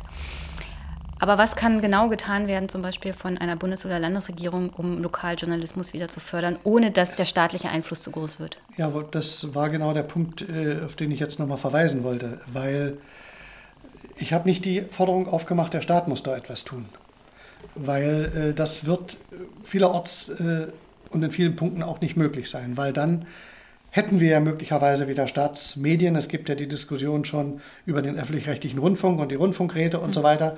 Ich teile dort diese äh, massive Kritik, die da zum Teil vorgetragen wird, im Übrigen auch von der AfD, teile ich nicht. Ich glaube, wir haben immer noch äh, viele Magazine und äh, Recherchen. Ich könnte in meiner Geheimdienstkontrolle äh, viele Dinge gar nicht ansprechen oder, oder äh, thematisieren, wenn sie nicht von Journalisten aufgedeckt worden wäre. Und dafür bin ich natürlich ausgesprochen äh, dankbar. Was ich gemeint habe, war, man soll sich mal angucken, was wir denn an Zeitungen und äh, Medien, aber vor allen Dingen an Zeitungen, wenn ich bei dem Bereich bleibe, nach 1990 noch hatten. Im Übrigen auch im Westen. Und es ist alles zusammengefasst, geführt, gestrichen worden, geschlossen worden, äh, auf ganz vielfältige Art und Weise. Und da sind eben die kleinen Lokalzeitungen die ersten gewesen und inzwischen sind eben selbst die Politikseiten äh, länderübergreifend identisch, weil sie eben in größeren Redaktionsnetzwerken zusammengefasst sind. Äh, das kann man nicht per Gesetz beschließen, dass das zurückgenommen wird. Aber natürlich war es auch eine Sache der Verbraucher, die der Leserinnen und Leser, die die Zeitungen äh, nicht mehr äh, nachgefragt oder gekauft haben. Äh, viele haben sie gerade im Osten sich durch die Arbeitslosigkeit auch nicht leisten können. Es ist tatsächlich so, dass ich viele kenne, die haben ihre Abonnements mit als erstes eingestellt, nachdem sie arbeitslos waren, wenn sie gemerkt haben, wie viel ihnen noch übrig bleibt. Die Preise sind auch teurer geworden für die, für die Zeitungen. Es ist auch der Journalismus nicht überall besser geworden. Also ich bin lange Abgeordneter, ich erlebe total äh, fähige und hochintelligente und gut vorbereitete Journalisten. Ich erlebe aber auch zunehmend äh, Journalisten ohne entsprechende Vorkenntnisse und Ausbildung, die Fragen stellen, die sie nicht stellen würden, wenn sie sich ein bisschen mit dem Thema vorher beschäftigt hätten. Das ist dann auch schon schwierig, wenn also ich in einer Pressekonferenz gefragt werde, ob ich mal kurz den Unterschied zwischen Legislativer und Exekutiver erklären könnte, dann äh, frage ich mich, wo ich eigentlich gelandet bin. Äh, wenn ich als Abgeordneter und damit Teil der Legislative äh, dort zu einem Thema Auskunft geben soll. Äh, und das sind keine Einzelfälle. Das heißt, es ist auch die Qualität nicht mehr so. Es gibt nicht überall so tolle Kommentatoren und Politikjournalisten wie Heribert Prantl von der Süddeutschen beispielsweise, um mal ausnahmsweise einen, einen konkreten Namen ja, ein Lob, Lob, ist immer gut. Nein, aber das, äh, das hat natürlich auch nicht dazu beigetragen. Und klar, es war nicht alles selbst verschuldet und selbst gemacht. Äh, wir haben natürlich die Entwicklung im Internet, wir haben die Online-Ausgaben der Zeitungen, äh, auch der Bücherverkauf ist ja zurückgegangen. Also das hat natürlich auch insgesamt Ursachen, die mit den Rahmenbedingungen zu tun haben. Aber äh, jetzt ist ein Überbietungswettbewerb, jeder muss möglichst schnell der Erste sein, der irgendetwas postet oder vorbringt. Und dann gibt es die ersten Auszüge, da ist, da ist noch nicht mal recherchiert, ob das eigentlich stimmt, was da passiert ist. Aber es wird schon gepostet und Breaking News und, und was alles denn dort stattfindet. Und äh, dann muss man irgendwie wieder zurückrudern. Und das ist dann aber nur ganz klein geschrieben und das sind dann die entsprechenden Gegendarstellungen, die dann kommen. Mhm. Passiert ja heute auch kaum noch, wenn man sich das mal anguckt. So, und, äh, aber ich vermisse diese Vielfalt und die Möglichkeit der Auswahl. Und das war der Punkt. Die Politik kann jetzt nicht sich eigene Zeitung halten oder dort mit finanziellen Zuschüssen etwas machen. Da entscheiden es am Ende tatsächlich die, die Leser, ob sie Zeitungen noch haben wollen, in der Form, auch in Papierform. Auch das ist ja eine Frage am Ende der Ressourcen und so weiter. Aber natürlich, wenn man Leute hat, die jetzt äh, 70 sind, den wünsche ich, dass die auch noch 20 Jahre leben und mehr von mir aus. Das heißt aber, wenn die alle und viele von denen nicht im Internet sind und nicht in sozialen Netzwerken, dann sind die im Zweifel die nächsten 20 Jahre von vielen, vielen wesentlichen Informationen über ihre Region, über die Kommunalpolitik, über äh, bestimmte Entwicklungen im Nachbarort einfach abgeschnitten. Sie erfahren nichts außer durch Mundpropaganda. Und wenn ich mir dann angucke, und das, auch das ärgert mich, bin mit vielem nicht einverstanden, was der MDR, der Mitteldeutsche Rundfunk, macht. Ich finde da manche Sendungen, äh, ich, naja, ich sag's mal vorsichtig, nicht besonders äh, ja, gut. Aber äh, trotzdem bietet er natürlich Informationen auch über die Region, über Sachsen in den Nachrichten, es gibt Reportagen und so weiter. Und dann gucke ich mir an in der Übersicht, was denn oder wie sich denn die Leute in Sachsen informieren über Politik oder was sie, welche Sendungen sie gucken. Und dann stellt man fest, da guckt, gucken nur ein ganz überschaubarer Teil. Die Tagesschau oder äh, das Heute-Journal. Die allermeisten, die überhaupt Politik gucken, informieren sich bei RTL aktuell. Das sind ja Umfragen, die immer wieder gemacht werden und die sind äh, tatsächlich auch belastbar. Nur bei RTL aktuell kommt nichts über Sachsen, nichts über die Entscheidung des sächsischen Landtages. Auch nur selten was über Entscheidungen des Bundestages, wenn ich beim politischen Themen bleibe. Die Leute erfahren gar nichts. Und wenn mal was aus Sachsen kommt, wenn irgendwo ein Haus brennt und es spektakuläre Bilder gibt, dann taucht es in der Nachrichtensendung auf. Aber ansonsten gibt es keine Informationen aus Sachsen. Da ist ein bisschen Bundespolitik, ein bisschen äh, die Fragen, also Wetter lasse ich mal weg und Sport, äh, aber äh, dann gibt es eben ein bisschen äh, Boulevard und ansonsten ist es alles nicht sehr, nicht sehr tiefgründig. Aber Regional- oder Landespolitik findet, findet dort überhaupt nicht statt. Und ich frage mich dann immer, wonach äh, entscheiden dann die Leute, wen sie wählen, wenn sie überhaupt keine Informationen äh, mehr bekommen oder konsumieren, weil sie äh, eben, wenn Sie RTL aktuell gucken, können Sie nicht, und wenn das die Hauptnachrichtensendung ist, können Sie nicht beurteilen, wer welche Position im Sächsischen Landtag vertritt, wenn Sie zur Wahl gehen. Auch und da nur durch Mundpropaganda. Und dann hat man ein Problem, wenn man zum Beispiel in einem Ort lebt, wo der Landarzt vielleicht eine AfD ist. Solche Orte gibt es unter anderem in Brandenburg auch. Das äh, will ich gern glauben. Und äh, dann haben wir ja eben das, was ich sagte mit dem Wegfall. Äh, es gibt in meiner Region beispielsweise nur noch eine einzige Tageszeitung, die da ist. So, und wenn man dann äh, ein Problem mit dem äh, Chefredakteur meinetwegen hat oder mit dem äh, äh Politik- oder Lokalreporter, äh, dann findet man eben über Jahre nicht statt. Das ist bei mir zum Glück nicht äh, in der Schärfe so, aber man ist ja völlig abhängig von dieser einzigen Zeitung, mhm. die es noch gibt. Und dann, auch das ist so die Zahlen, die ich habe, das ist, trifft das ähnliche Problem. Äh, es haben vielleicht noch 26 Prozent der Haushalte eine Zeitung, eine Tageszeitung. Das heißt, drei Viertel der Leute haben keine mehr. Und da aber ist wieder das Problem, wo informiert man sich? Ja, aber wo, wie soll man das lösen? Also du hast ja selber gesagt, die Politik kann nicht helfen bei der Lösung des Problems, dass wir immer weniger lokalen Journalismus haben. Du kannst die Menschen natürlich auch nicht dazu bringen, mehr Tageszeitung zu konsumieren oder von RTL aktuell abzuschalten und lieber MDR zu gucken, weil da ist wenigstens noch regionale Berichterstattung. Na, ich will auch niemanden zu irgendwas zwingen. Hm. Nur wenn ich gefragt bin, dann ist das für mich eines der Verluste, die ich wirklich sehe. auch unterschiedliche Kommentare, auch dass man mal sieht, wie sehen denn unterschiedliche Journalisten einen und denselben Vorgang. Gut, das ist nur die Spezifik, dass ich mich damit beschäftigen muss und auch beschäftigen will.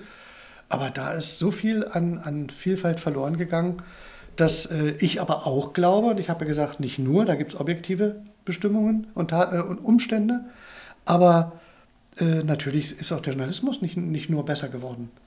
Und den Journalisten bleibt ja häufig aber auch gar keine Zeit mehr in diesem Wettbewerb um die äh, beste Schlagzeile oder den, die, äh, die äh, größte Auflage, kann man schon gar nicht sagen, aber möglichst schnell irgendetwas rauszuhauen. Also welcher Journalist bekommt denn heute noch, vielleicht beim Spiegel und vielleicht auch noch bei einigen wenigen anderen, äh, die Chance, ein bestimmtes Thema mal über sechs oder acht Wochen zu recherchieren? Es wird jeden Tag Zeilen verlangt. Wer jeden Tag muss er irgendwie zwei Artikel bringen oder drei Artikel bringen. Mhm. Und dann ist man ganz schnell dabei, da sind wir wieder bei der äh, ja, fast Gleichausrichtung. Äh, was macht man dann? Man geht zu DPA, sucht sich die Meldung raus, schreibt einen Vorsatz und einen Nachsatz und dann geht die DPA-Meldung, die rumgegangen ist, äh, und die findet sich dann in allen Zeitungen. Auch wenn ich zu meiner, meiner Mutter nach Mecklenburg-Vorpommern fahre, steht der gleiche Artikel drin. Äh, wenn es um, um, reine Informationen geht, kann man das machen. Aber äh, es wird zunehmend damit gearbeitet, dass man das eben rausnimmt, Copy and Paste und dann wird äh, daraus ein, ein Bericht gemacht, aber eigenständige, eigenständiges Kommentieren äh, ist nicht mehr da. Und ich sage, ich werfe das nicht nur an Journalisten vor, aber äh, wenn natürlich sich rumsprechen würde, dass eine bestimmte Zeitung immer wieder ganz tolle Beiträge hätte und Hintergründe und wenn man da erfährt man was, was wirklich in seiner Region passiert, möglicherweise auch äh, was Pannen und Skandale oder was angeht. Oder auch mal von mir aus auch ein bisschen Klatsch und Tratsch, dagegen habe ich nichts. Wenn das bekannt ist, dann sagen die Leute, oh, ich gucke mir das mal an.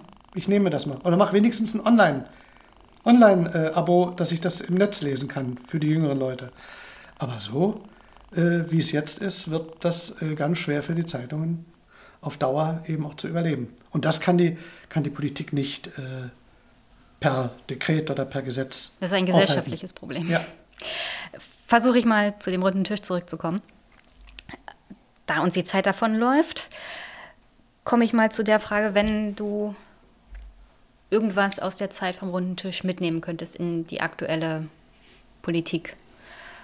Was wäre das? Also wäre, welche Lehren hast du aus dem runden Tisch gezogen und könnte man vielleicht solch ein Thema wie Volksentscheide und mehr direkte Beteiligung der Bürgerinnen und Bürger, weil wir jetzt auch vermehrt über das Thema zum Beispiel Bürgerversammlungen reden, über Losverfahren etc., wäre solche eine Institution wie, wie der runde Tisch eine Blaupause für, dafür? Gut, Blaupause vielleicht nicht. Ja, ist ja immer wieder angewendet worden, nicht nur in der Übergangszeit der DDR, es gab ja auch in Polen einen runden Tisch, der ähnlich gewirkt hat. Der, der runde Tisch hat dort eben mit einer Verfassung gearbeitet, er hat den Übergang zu freien Wahlen, äh, die Beendigung der äh, kommunistischen Regierung und so weiter mit befördert. Und äh, insofern ist er durchaus auch ein Instrument für Krisenzeiten und es wird ja jetzt auch immer wieder nach einem runden Tisch gerufen, wenn es irgendwo Probleme gibt, wenn es äh, Auseinandersetzungen gibt und dann wird gesagt, wir machen einen runden Tisch und holen alle zusammen und reden miteinander. Äh, für mich hat sich gezeigt in der Zeit, wie schnell Leute bereit sind und in der Lage sind, auch sich einzubringen, was zu verändern und, da, und auch zu sehen, dass sich etwas tut. Es ist ja in kürzester Zeit ist ein neues Wahlgesetz gemacht worden, ein neues Mediengesetz über den runden Tisch und dann in der Volkskammer beschlossen. Ich habe selber an Texten mitgearbeitet, die dann drei Tage später am Gesetzblatt standen. Das geht natürlich heute hier nicht mehr so schnell, aber das war schon beeindruckend und hat auch Mut gemacht. Und äh, also ich habe gelernt, gibt den Leuten Verantwortung und sie verhalten sich auch verantwortungsvoll. Und es waren ja nun an diesem runden Tisch äh, 16, glaube ich, wenn ich es richtig im Kopf habe, unterschiedliche Parteien und Gruppierungen. Äh, die Stimmengleichheit der neuen Parteien mit den Altparteien aus der Volkskammer. Und äh, man hat sich auch hart gestritten. Aber man hat an bestimmten wichtigen Stellen zusammengefunden. Und äh, da sind ja viele als Laienspieler bezeichnet worden in der Übergangszeit, die in, der, in die Politik gekommen sind. Äh, ich habe das äh, durchaus auch anders erlebt. Und es hat sich ja gezeigt, es sind ja von diesen Leuten auch, man kann fast sagen, ein Drittel später irgendwie in politische Mandate und Ämter gekommen. Zum Teil bis heute. Ich bin ja einer von denen, obwohl ich auch noch nicht so steinalt bin. Äh, die also jetzt im Bundestag, in Landtagen sitzen oder auch in Regierungen äh, tätig waren. Das heißt, da hat auch der Runde Tisch einen Beitrag für die Elitenbildung geleistet. Das gilt bis heute. Das ist bis heute so. Und wir werden sicherlich, da wir auch Zweidrittelmehrheit im Bundestag und Bundesrat brauchen, jetzt nicht größere Verfassungsänderungen, Grundgesetzänderungen im Moment hinbekommen.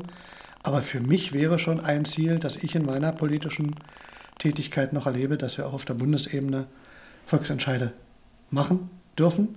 Und andere Länder zeigen uns das ja, wie das funktionieren kann. Wenn ich beispielsweise an die Schweiz denke, wo man auch bei jeder Wahl eben nicht nur die Stimme seinem Kandidaten oder einer Partei geben kann, sondern bei jeder Wahl gibt es auch noch Stimmzettel über ein Vorhaben auf der Bundesebene. Es gibt äh, ein oder zwei Vorhaben auf Kantonsebene, also was bei uns die Bundesländer wären, und noch ein Stimmzettel, ob jetzt das Geld, was die Gemeinde hat, eben beispielsweise für den Ausbau der Straße oder für die Heizungsanlage in der Schule äh, verwendet werden soll. Das sind jetzt sehr simple Beispiele. Aber die Leute gehen dorthin und wissen, sie entscheiden praktisch mit, was in bestimmten Fragen passiert. Und dieses Gefühl haben die Leute hier nicht. Die sagen mir immer, wir, wir haben Bundestag für vier Jahre gewählt, wir dürfen einmal die Stimme abgeben und dann sind wir fünf Jahre oder vier Jahre eben ausgeliefert. In den meisten Ländern sind es fünf. Und äh, ich glaube, man muss, Demokratie lebt auch von, von Teilhabe, von Mitmachen. Und dieses Gefühl haben viele Leute nicht. Sie haben ihre Stimme abgegeben und dann werden sie noch äh, im Zweifel vor Wahlen äh, mit anderen Versprechen versorgt, als hinterher gehalten wird. Und das führt zu Politikmüdigkeit. Ich erinnere bloß an die Sache mit der Mehrwertsteuer, die ja jetzt wegen Corona äh, mal ausnahmsweise mal runtergesetzt wird. Also im Nachhinein kann man sagen, die SPD hat ihr Wort gehalten, ein paar Jahre später. Naja, ganz so, ganz so würde ich das ja nicht sagen, weil äh, Ey, das die war Leute natürlich ein habe ich schon verstanden, aber die Leute sagen doch, wenn eine Partei vor der Wahl sagt, äh, 2% Mehrwertsteueranhebung, in dem Fall die CDU und die SPD sagt, keine Mehrwertsteueranhebung, also null, und man einigt sich hinterher auf 3%, dann fühlen sich die Leute beklapst und verklapst. Hm. Sie, sie sagen, das, das kann, so kann das doch nicht gehen. Und äh, das darf man einfach nicht machen. Und wenn Herr Müntefering äh, äh, sagt, so nach dem Motto, äh, also vor der, was man, was interessiert mich, was, was da vor der Wahl gesagt äh, worden ist. Jetzt äh, haben wir die Mehrheit und jetzt handeln wir und handeln so, wie wir es so richtig halten. Das ist, glaube ich, nicht der richtige Weg. Gut, dann komme ich mal noch zu den Fragen, die noch unter anderem mir zugeschickt wurden, und zwar unter anderem von Frank Staudinger. Hi Frank, der hat mich ja zu dir vermittelt, er ist mit dir zusammen Zug gefahren. Und seine erste Frage ist, welche Formate, Möglichkeiten etc., die in der Wendezeit erprobt wurden, würde er sich heute wünschen? Also unter Tisch etc.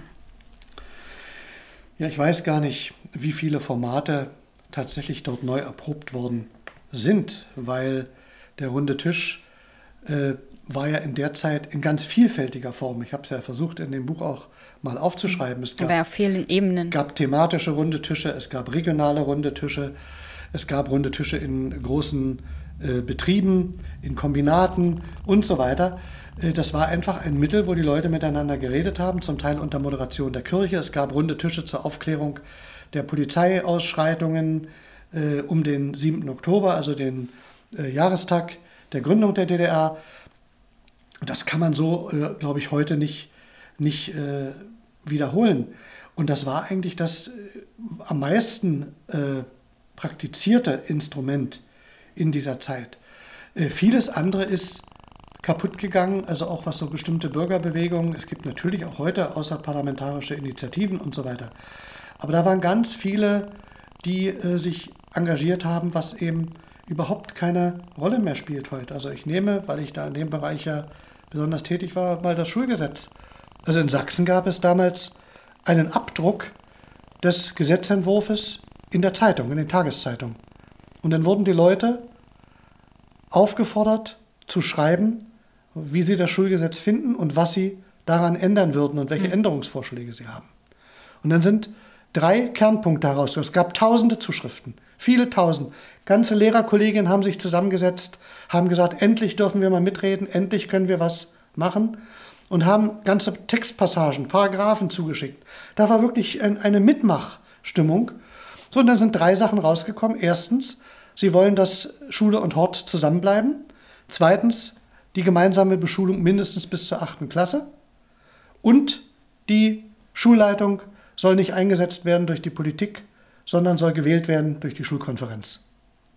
In allen drei Punkten hat die regierende, allein regierende CDU dann das Gegenteil von dem gemacht, was die übergroße Mehrheit äh, beschlossen hat. Und das äh, die übergroße Mehrheit gewollt hat. Mhm. So, und das frustriert natürlich. Die Leute haben mir dann gesagt, an den Schulen, sowas machen wir nicht nochmal. Wir setzen uns nicht drei Tage hin oder eine Woche und arbeiten das alles aus, um uns einzubringen, wenn wir hinterher äh, überhaupt nicht ernst genommen werden. Und also auch solche Dinge hat es gegeben, dass man Gesetzentwürfe veröffentlicht hat und die Leute zur Mitsprache aufgefordert hat. Was soll ich das heute mal vorstellen? Also es wird, abgesehen davon, wenn man uns schon als Bundestagsabgeordnete 800 Seiten starke Gesetzentwürfe am Morgen auf den Tisch legt und sie sollen möglichst noch am gleichen Tag beschlossen werden, das hat dann mit seriöser Planbarkeit auch nicht mehr allzu viel zu tun. Also ich kann da Instrumente aus der Zeit so nicht nennen, aber tatsächlich Bürgerbeteiligung wäre etwas, was wir wieder wirklich mehr in den Mittelpunkt stellen müssten. Und das kann man auch in der heutigen Zeit. Also dein Wahlkreis ist ja Sächsische Schweiz, ist so ziemlich dunkelbraun. Wie kannst du aus dem Bundestag heraus für die Linke wirksam sein? Ja, man kann ja in vielfältiger Hinsicht wirksam sein. Ist übrigens der Landschaft, finde ich, landschaftlich einer der schönsten, wenn nicht der schönste Wahlkreis den es äh, in Deutschland gibt. Ich bin ja auch schon viel rumgekommen. Insofern stehe ich da auch hinter meiner, meiner Heimat. Das Politische ist äh, bedrückend. In meinem Landkreis liegt Heidenau, das bundesweit, ja weltweit zum Teil Schlagzeilen gemacht hat vor dem Flüchtlingsheim. Da liegt Freital, da waren die verbotenen Skinhead Sächsische Schweiz. Mhm. Da gab es etliche Gerichtsverfahren. Das war der Kreis, wo die NPD das erste Mal in Fraktionsstärke nach 1945 wieder in einem Kreistag gesessen hat. Ich bin selbst Mitglied, also auch noch Kommunalpolitiker, nicht Mitglied der NPD wohlgemerkt, sondern äh, das hätte jetzt aber echt überrascht. Des Kreistages Sächsische Schweiz, Osterzgebirge, wie er jetzt heißt. Äh, das ist schon erschreckend. Und die AfD hat ja mit der damaligen Parteivorsitzenden Frauke Petri dort auch das Direktmandat mhm. geholt. Das hat auch zu tun mit dem, was ich vorhin gesagt habe, was Frust und so weiter angeht, dass der ländliche Raum dort äh, erheblich abgehängt worden ist und dass da Unmut da ist, dass vieles nicht, nicht äh, mehr da ist, auch an Infrastruktur und so weiter. Ich kann natürlich den Kreis äh, insofern vertreten, dass ich ja meine Büros habe, dass dort Mitarbeiter vor mir sitzen, dass es Ansprechpartner gibt für alle möglichen Probleme. Ich äh, bin ja regelmäßig vor Ort, halte Sprechstunden ab und da hilft man natürlich ganz vielen Menschen. Das ist nicht immer sichtbar. Wenn ich eine, eine Anfrage stelle zu einem Problem, beispielsweise an die früher Landes- oder jetzt Bundesregierung, äh, was an mich herangetragen worden ist, dann haben die ein paar Wochen Zeit zu antworten. Und in der Zeit wird das Problem gelöst. Also etwas, was kaputt war, wird eben repariert mhm. und irgendwie. Und dann kriege ich an, den Antwortbrief der Regierung und da steht dann drin, sehr geehrter Hahn, äh, wollten Ihnen nur mitteilen, äh, Sie hätten sich gar nicht kümmern müssen, das Problem ist schon lange gelöst. Es ist natürlich nur gelöst worden, weil ich die Anfrage gestellt habe. Und das wissen die Leute natürlich auch, denn vorher war es jahrelang nicht gelöst. Und äh, wenn man eben solche, solche kleinen Dinge macht, spricht sich das auch herum. Im Großen habe ich vorhin schon gesagt, Gesetze kriegen wir nicht durch im Bundestag. Natürlich können wir da auch über Bande spielen. Wir sind ja in Regierung beteiligt jetzt. In Thüringen stellen wir sogar den Ministerpräsident. Wir sind in Bremen mit in der Regierung und äh, von daher ist da die in Berlin auch, äh, da gibt es ja die Möglichkeit, dass auch der Bundesrat Initiativen macht. Das heißt, Dinge, die, die wir gerne wollen, auch als Bundestagsfraktion, auch für die Region, werden eben über äh, die Regierungen mit eingebracht in Gesetzgebungsverfahren und da kommt dann auch hin und wieder das eine oder andere durch. Und wir haben ja mit dem Sport auch angefangen. Äh, in meinem Landkreis befindet sich eine große Bob- und Rennschlittenbahn, wo auch jetzt gerade Weltmeisterschaften äh, stattfinden. Da geht es eben um Baumaßnahmen und wenn Baumaßnahmen mehrere Millionen kosten, ist das viel Geld, und die Bobbahn gehört dem Kreis und der Kreis hat das Geld nicht. Also setze ich mich dafür ein, dass der Bund diese Baumaßnahmen bezuschusst, damit die Bahn international wettkampffähig bleibt. Und das wird jetzt passieren. Und habe erst gestern im Sportausschuss von der zuständigen Abteilungsleiterin die nächsten Informationen gekriegt, dass eben möglichst bald dieser Bau dort beginnt. Und das sind konkrete Sachen, wo man sich für Leute einsetzt. Und wir haben eine Hartz-IV-Beratung beispielsweise. Also meine Mitarbeiter haben Schulungen gemacht, die können jeden Hartz-IV-Bescheid, jeden Wohngeldbescheid prüfen. Und Behörden machen Fehler, jetzt nicht mehr so viel wie in der Anfangszeit. Da war ein Drittel der Bescheide falsch. Und wenn die Leute merken, wenn wir äh, zum Hahn gehen in seinem Büro, dann äh, helfen die uns auch. Und da kommt auch was raus bei. Und viele, viele Probleme auch mit Bauvorhaben und so weiter kann man eben konkret ansprechen. Äh, Im Bundestag spielen die Regionen, da wir ja Gesetze machen für die gesamte Bundesrepublik, nur bedingt eine Rolle. Aber das Frageinstrument nutze ich beispielsweise äh, sehr, sehr intensiv und haben viele Dinge eine Rolle gespielt, die den Landkreis direkt betreffen. Also wenn es um das Elbe-Management geht, wenn es um den Hochwasserschutz geht. Wir haben drei große Hochwasser gehabt seit 2002 und da geht es natürlich auch um sehr viel Geld. Wenn es um den Schienenlärm geht, wir sind ein Tal, dort fahren Züge, internationale und Güterzüge. Tausende Leute wohnen direkt an der Bahnstrecke mit großem Lärm, mit Beeinschränkung des Tourismus und so weiter. Ich habe immer wieder Anfragen gestellt, dass dort etwas passiert. Jetzt hat man knapp 70 Millionen Euro bereitgestellt, um die Strecke mit Flüster, Flüsterschienen, Flüsterbremsen für die Züge, äh, Scheibenschutz, alle möglichen äh, Dinge. Da bin ich technisch gar nicht so, so bewandert. Äh, aber es passiert etwas. Mhm. Und die Leute sehen, es lohnt sich, wenn man eben zum Beispiel auch eine Bürgerinitiative gründet und die Abgeordneten einlädt und die setzen sich in Berlin dafür ein. Und äh, wir haben auch Fluglärm, ist ja ein bisschen ungewöhnlich, aber wir haben sind ein, durch dieses Tallage äh, macht die Bundeswehr dort Testflüge mit ihren Bombern und mit ihren äh, äh, Flugausbildungsmaschinen und die sind zum Teil so tief, dass sie also äh, ja alle rechtlichen Vorgaben unterlaufen. Also werde ich natürlich angefragt und mache eine Anfrage an die Bundesregierung, ans Verteidigungsministerium und dann werden Maßnahmen ergriffen, dass das entweder gar nicht mehr passiert oder deutlich minimiert wird und diese Flüge nicht mehr so stattfinden können. Und ich könnte jetzt ganz viele andere Beispiele nennen, aber wichtig ist ja, dass man auch etwas erreicht für die, hm. für die Leute. Und natürlich, wenn zu mir jemand kommt, kann ich auch den Landrat anrufen, der also auch der regionale Chef des, des Kreises ist und kann sagen, so, ich habe hier ein Problem. Äh, das betrifft zwar jetzt vielleicht nicht den Bundestag, aber es ist an mich herangetragen worden. Und ich äh, gehe mal davon aus, dass ihr das klärt. Und dann wird auch versucht, das zu tun. Und insofern ist es sehr viel klein-klein, das meinte ich vorhin noch mit Kümmerer. Die großen Würfe in Gesetzesform können wir aus der Opposition heraus nicht machen. Und das ist im Übrigen, wenn ich ja manchmal gefragt werde, also, was wünschst du dir denn noch? Äh, meine meine äh, Träume waren es nicht, irgendwo in, auf einem Ministerposten zu sitzen. Ich brauche keinen äh, Dienstwagen, keinen Dienstwagen oder irgendwas. Aber einmal auf der anderen Seite, der Elbseite, habe ich früher gesagt, weil hier war das Parlament und gegenüber die Staatskanzlei und die anderen Ministerien, äh, mal selbst äh, mehr gestalten zu können, selbst Entscheidungen mhm. treffen zu können über Finanzen, über Vorhaben. Das kann man eben im Wesentlichen, wenn man äh, regiert, wenn man die Möglichkeit hat. Das heißt, das kennenzulernen, äh, hätte mich schon gereizt, oder man weiß ja nicht, was die Zeit bringt, äh, würde mich auch noch reizen, mal tatsächlich auch Regierungserfahrung zu sammeln in allen anderen Ländern im Osten hat das ja schon geklappt mit der, mit der Linken, wenigstens in der Tolerierungsform, aber in Sachsen eben noch nicht. Und im Moment sind die Umfragen auch leider nicht so, aber da müssen wir dranbleiben, dass es wieder besser wird. Du hattest vom Frust der Bürgerinnen und Bürger gesprochen. Hast du schon mal Frust erlebt als Bundestagsabgeordneter, als Landtagsabgeordneter, als Politiker so generell?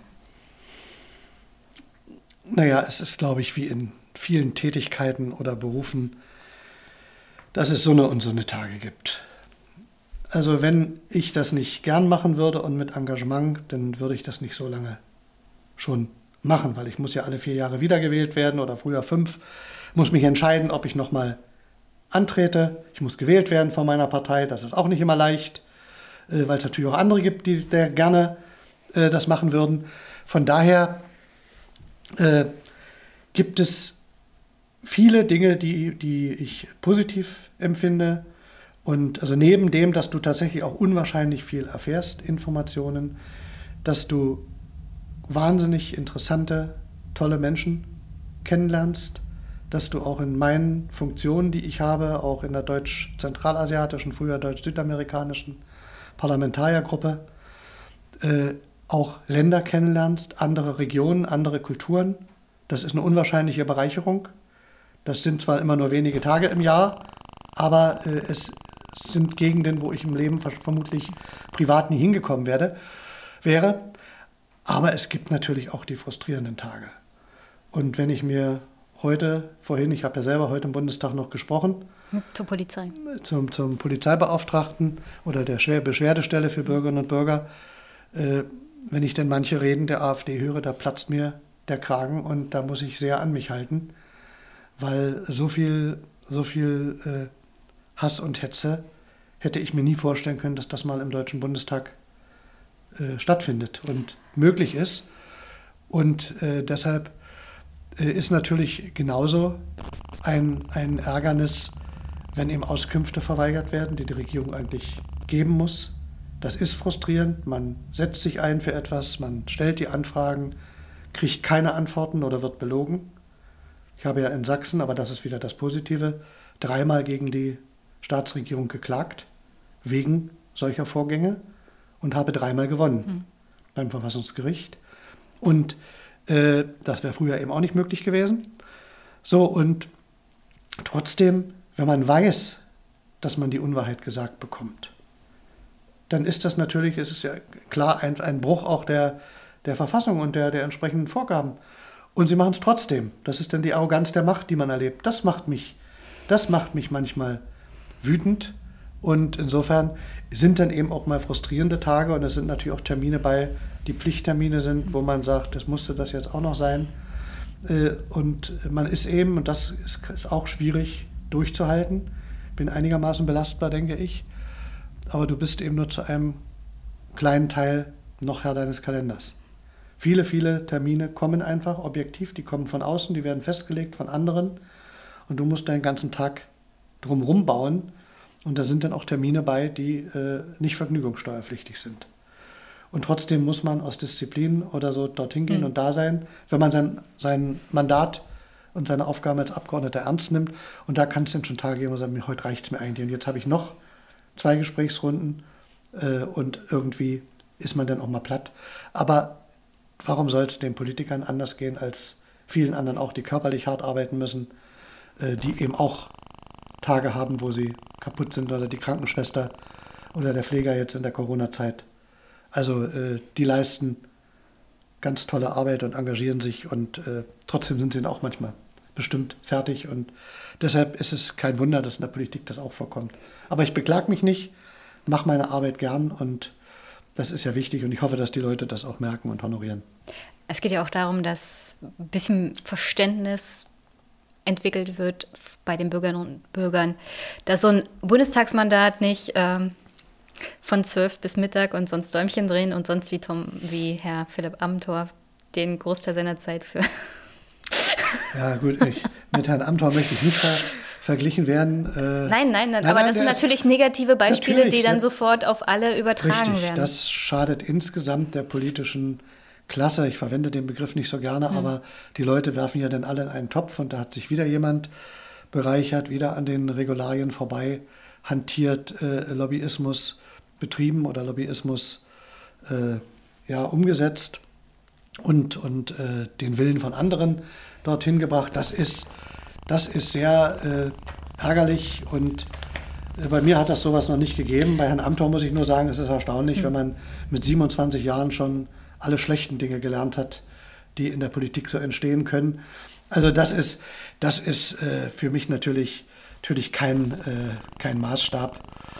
Und äh, es ist einfach ärgerlich, weil man dann mit äh, in Haftung genommen wird für solche Dinge. Und klar ist, ich habe das mal machen müssen für den Rechnungshof, als es um die Diäten ging, um das Abgeordnetengehalt de facto äh, mal aufzuschreiben. Also ich habe in der Woche etwa, da es ja auch viele Wochenenden, fast alle Wochenenden gibt, wo man zu Parteitagen, zu Bürgerforen, zu Frühshoppen, zu was weiß ich, fahren muss. Äh, ich komme auf 65, 75, manchmal auch 80 Stunden die Woche. Das ist einfach so und äh, das gehört zu den äh, Dingen, die man aber, wenn man akzeptiert werden will, wenn man seine Arbeit machen will und wenn man möglicherweise auch wiedergewählt werden will, dann gehört das eben dazu. Das muss man wissen, wenn man ein solches, ein solches Mandat äh, anstrebt. Denn wenn eine Veranstaltung irgendwo, äh, jetzt nehme ich mal Sachsen, nehmen wir nicht irgendwie ein anderes Bundesland, äh, in Zwickau oder in Plauen um 19 Uhr anfängt, dann geht die bis um 21.30 Uhr und dann esse ich vielleicht noch einen Hatten, weil ich vorher nicht dazu gekommen bin. Und dann bin ich irgendwann um 1 Uhr, 2 Uhr nachts äh, wieder zu Hause. Und am nächsten Morgen geht es dann zur nächsten Veranstaltung oder zum Zug nach Berlin. Das heißt, das sind sehr, sehr viele Dinge, die man äh, dort mit bewältigen muss. Und ja, aber nochmal, ich beklag mich nicht, sondern das ist einfach die Realität. Und das wissen viele nicht. Ich habe auch mal deine Nebentätigkeiten ausgedruckt, weil die Kritik geht ja so jetzt gegen Lobbyismus an sich, aber Lobbyismus muss nicht zwangsweise was Schlechtes sein. Es kann auch was Gutes sein. Also zum Beispiel, wenn wir uns Fridays for Future angucken würden und die würden sich mit einem Verein zusammentun und versuchen, auf, auf Bundesebene Gesetzgebung zu beeinflussen und dadurch im Lobbyismus tätig zu sein, dann würde man nicht zwangsweise sagen, dass das was Schlechtes ist, sondern es geht halt darum, seine eigenen Interessen durchzusetzen. Das Problem am Fall Philipp Amthor ist ja, dass er sich dadurch auch noch persönlich bereichert hat. Aber ich habe bei dir mal ausgedruckt, Mitglied äh, Zukunftsforum Öffentliche Sicherheit e.V., Verein für Dopinganalytik und spezielle Biochemie e.V., also wahrscheinlich, weil du im Sportausschuss auch noch mit tätig bist, Kuratorium, Kuratorium Sport und Natur e.V., dann Asklepios, Sächsische Schweiz Klinik Sebnitz, dann deine Mitgliedschaft im Landkreis Sächsische Schweiz Osterzgebirge und bis vor kurzem noch im Regionalverkehr Dresden GmbH und Oberelbische Verkehrsgesellschaften Pirna Siebnitz MBH. Also das sind alles Tätigkeiten, die natürlich noch an deiner Zeit als Abgeordneter ein bisschen mitfressen, aber von denen ich sagen würde, die sind auch notwendig, um dich vor Ort noch für deine Bürgerinnen und Bürger einzubringen und deine Wählerinnen und Wähler. Also ich, ich sag mal so, Lobbyismus ist nicht a priori etwas Schlechtes. Das sehe ich ganz genauso. Äh, Leute haben ja ein Recht, sich zusammenzusetzen und gemeinsam etwas zu wollen oder auch eine Firma kann das wollen. Äh, ich habe ja vorhin von Bürgerinitiativen mhm. gesprochen, die sich ja auch bilden. Das ist auch in das gewisser auch Weise Lobbyismus, für, für ihre Hotels ja. oder ihre Wohnungen, die dort sind, an der Bahnstrecke, wo äh, die Güterzüge durchrattern. Die Frage ist, ob äh, Lobbyismus betrieben wird, zum Beispiel durch große Unternehmen und Konzerne, die am Ende Stimmen und Gesetzestexte mit Geld kaufen. Da wird es dann aus meiner Sicht auch strafrechtlich relevant. Und wenn Politik die Entscheidung danach trifft, äh, ob jemand eine Parteispende angekündigt hat und dann äh, ein Gesetz macht, wie ein bestimmter Großkonzern das will, und das hat es ja gegeben mit der Möwenpick-Steuer der hm. sogenannten, mhm. und wo dann anschließend die Partei, die das durchgesetzt hat, 1,5 Millionen äh, Spende bekommen hat von diesem Unternehmen. Das sind die Dinge, die, äh, die die Leute verärgern. Und da wird dann Lobbyismus eben auch im Zweifel kriminell. In dem Fall, was jetzt meine Nebentätigkeiten angeht, sind die im Übrigen fast alle aus meiner Tätigkeit im Kreistag hm. entstanden, weil der Landkreis ist ja, ist ja ein ehrenamtliches Gremium, also da gibt es, glaube ich, 120 Euro im Monat also das ist äh, für den, für den Aufwand, das kann man, glaube ich, vernachlässigen.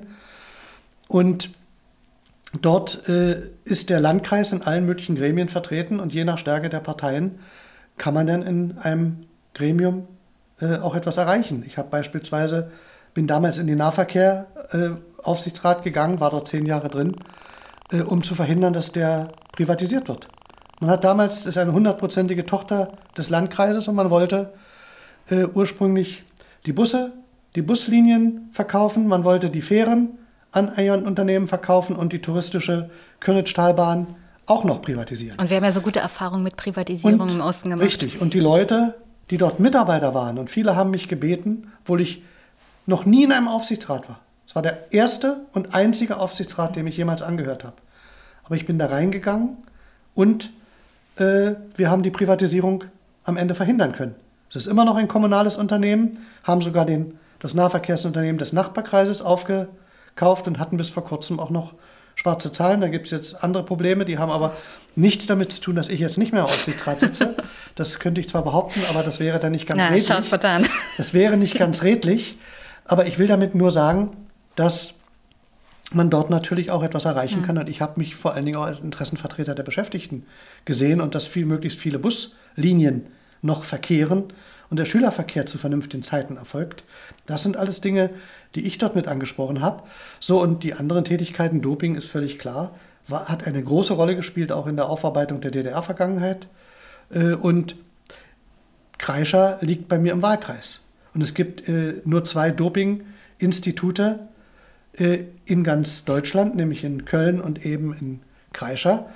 Und der Kreis hat, weil es dort der Sitz ist, einen Sitz und der Kreistag hat mich dorthin gewählt, weil ich derjenige bin, der hier im Sportausschuss mhm. bin und die ganzen Kontakte eben auch zu der zur Gesetzgebung, zum Innenministerium, die das finanzieren, äh, habe.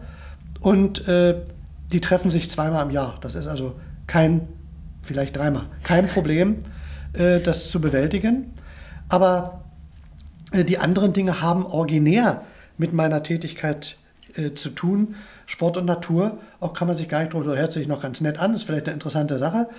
Nein, es gibt ja ganz viele Sportarten, die im Freien stattfinden, die aber unterschiedliche Interessen haben und nicht jeder kann in jeder Sportausschusssitzung irgendwo kommen und seine Probleme vorstellen. Aber da geht es um, um Kanu, um Wildwasser, um, um Rudern, um Reiten, alles, was dort in der, in der Natur stattfindet. Die haben aber alle äh, eigen, eigene Probleme. Und mhm. die Bundesländer haben unterschiedliche Gesetze. Wenn ich im Wald reite und überschreite die nicht sichtbare Grenze zum Nachbarkreis, dann kann ich mich strafbar machen.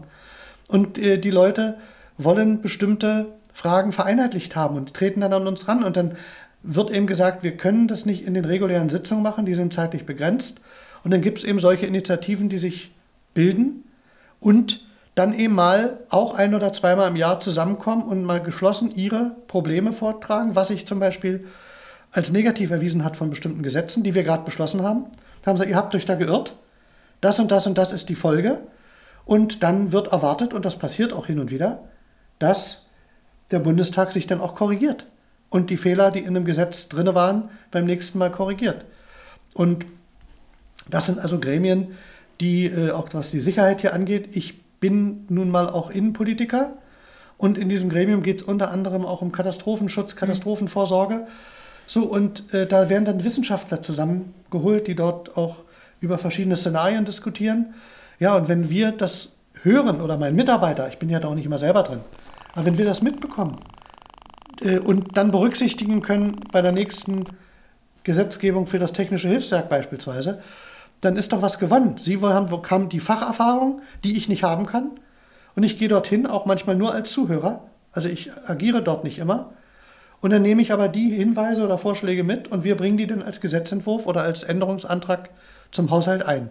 Und von daher sind das, sind das Dinge, die zeitlich nicht so wahnsinnig viel in Anspruch nehmen, aber nützlich sind für die politische Arbeit. Ja, aber verdienen tue ich da nichts. Also. nee, das würde übrigens auch hier stehen, ja. Es ist ja ähm, ein ganz offizieller Ausdruck der Nebentätigkeiten, die ein Abgeordneter auch anmelden muss. Und wenn man was verdient, muss man ja das Spektrum auch angeben. Also hier steht 0,0. Außer beim Kreistag. Ja, außer beim Kreistag, aber da 120 Euro. Stufe. Ja. Ja, es gibt auch noch, glaube ich, 50 Euro Sitzungsgeld. Aber wir tagen nur, ja, das wir tagen jetzt, nur viermal im Jahr. Das ist jetzt transparent gemacht. Also. Ich bin da ganz offen. Kann bei, jedem, bei mir jeder lesen. Ich habe im Übrigen, um das nochmal zu sagen, sowohl die Spenden, die ich leiste oder die mhm. ich auch über den Verein leiste, an alle möglichen Initiativen und auch die äh, Treffen, die ich habe. Also ich habe einen Lobbykalender. Mhm. Ja, habe ich reingeguckt. Den kann man nicht immer, nicht immer auf den neuesten Stand bringen. Ist ja eine Puzzlearbeit, aber ich mache das dann quartalsweise oder so. Aber da kann man auch sehen, mit wem ich mich getroffen mhm. habe, mit welchen Präsidenten von welchen Vereinen, Initiativen, Sportverbänden. Sollte äh, jeder Politiker eigentlich, also wie jeder Bundestagsabgeordnete, ja, so ein Lobbyregister ich, ich habe nichts zu, Ich habe nichts zu verbergen. Für mich ist das, für mich ist das eine, eine Frage von, von Transparenz. Mhm. Und äh, Da sieht man dann auch im Übrigen aber dann auch, was der Politiker alles macht, damit, wo er, wo er eben engagiert ist. Und da gucken dann viele, ach, da ist der auch hingegangen und da musste der vielleicht auch hingehen. Äh, und ich habe da keine Sorgen, das irgendwie zu äh, eben offen zu legen. Nee, ich wollte das bloß mal anbringen, weil auf den ersten Blick habe ich natürlich gesehen, dass es auch sehr viel kommunalpolitisches Engagement ist. Und es schadet ja nicht, also um ehrlich zu sein, ich finde es mehr als notwendig, dass viel mehr auch auf kommunaler Ebene Informationen nach auch in den Bundestag getragen werden. Und das ist, glaube ich, der mhm. richtige Weg. Also dass Bundestagsabgeordnete auch wenigstens kommunal noch äh, das war mein, es sind nicht mehr sehr viele, glaube ich, äh, die das machen. Das hat mit den Zeiten was zu tun. Und ja, je, weiter man, je weiter man weg ist, früher in Sachsen war das natürlich noch einfacher.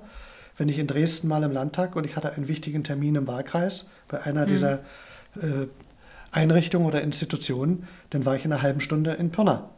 Äh, wenn ich aber zum Beispiel im Saarland Kommunalpolitiker bin und ich bin in Berlin, dann kann ich nicht einfach mal so äh, die entsprechende Veranstaltung wahrnehmen und dann kann ich vielleicht auch kein kommunales Mandat wahrnehmen. Für mich war das von Anfang an immer wichtig, dass man erfährt, nicht nur dort lernt, was passiert und das mhm. nach oben mitnehmen kann und tragen kann. Nach oben meine ich jetzt tatsächlich auf die Gesetzgebungsebene im Landtag oder im Bundestag, sondern auch umgekehrt, dass man merkt, welche Auswirkungen haben denn Gesetze, die hier gemacht werden, in der Praxis auf die Kommune, auf die Menschen dort.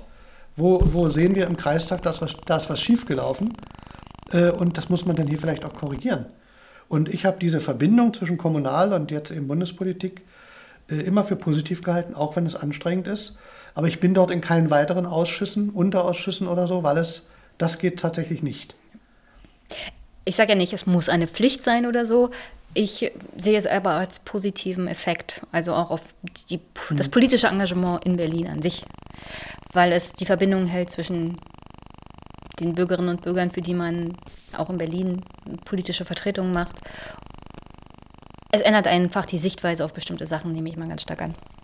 Jetzt nochmal eine letzte Frage von Frank. Und zwar geht es da um Tourismus, auch eins deiner Steckenpferde, soweit ich weiß. Tourismus in Corona-Zeiten. Weniger ist mehr? Fragezeichen. Chance zur Verbesserung der Arbeitsbedingungen.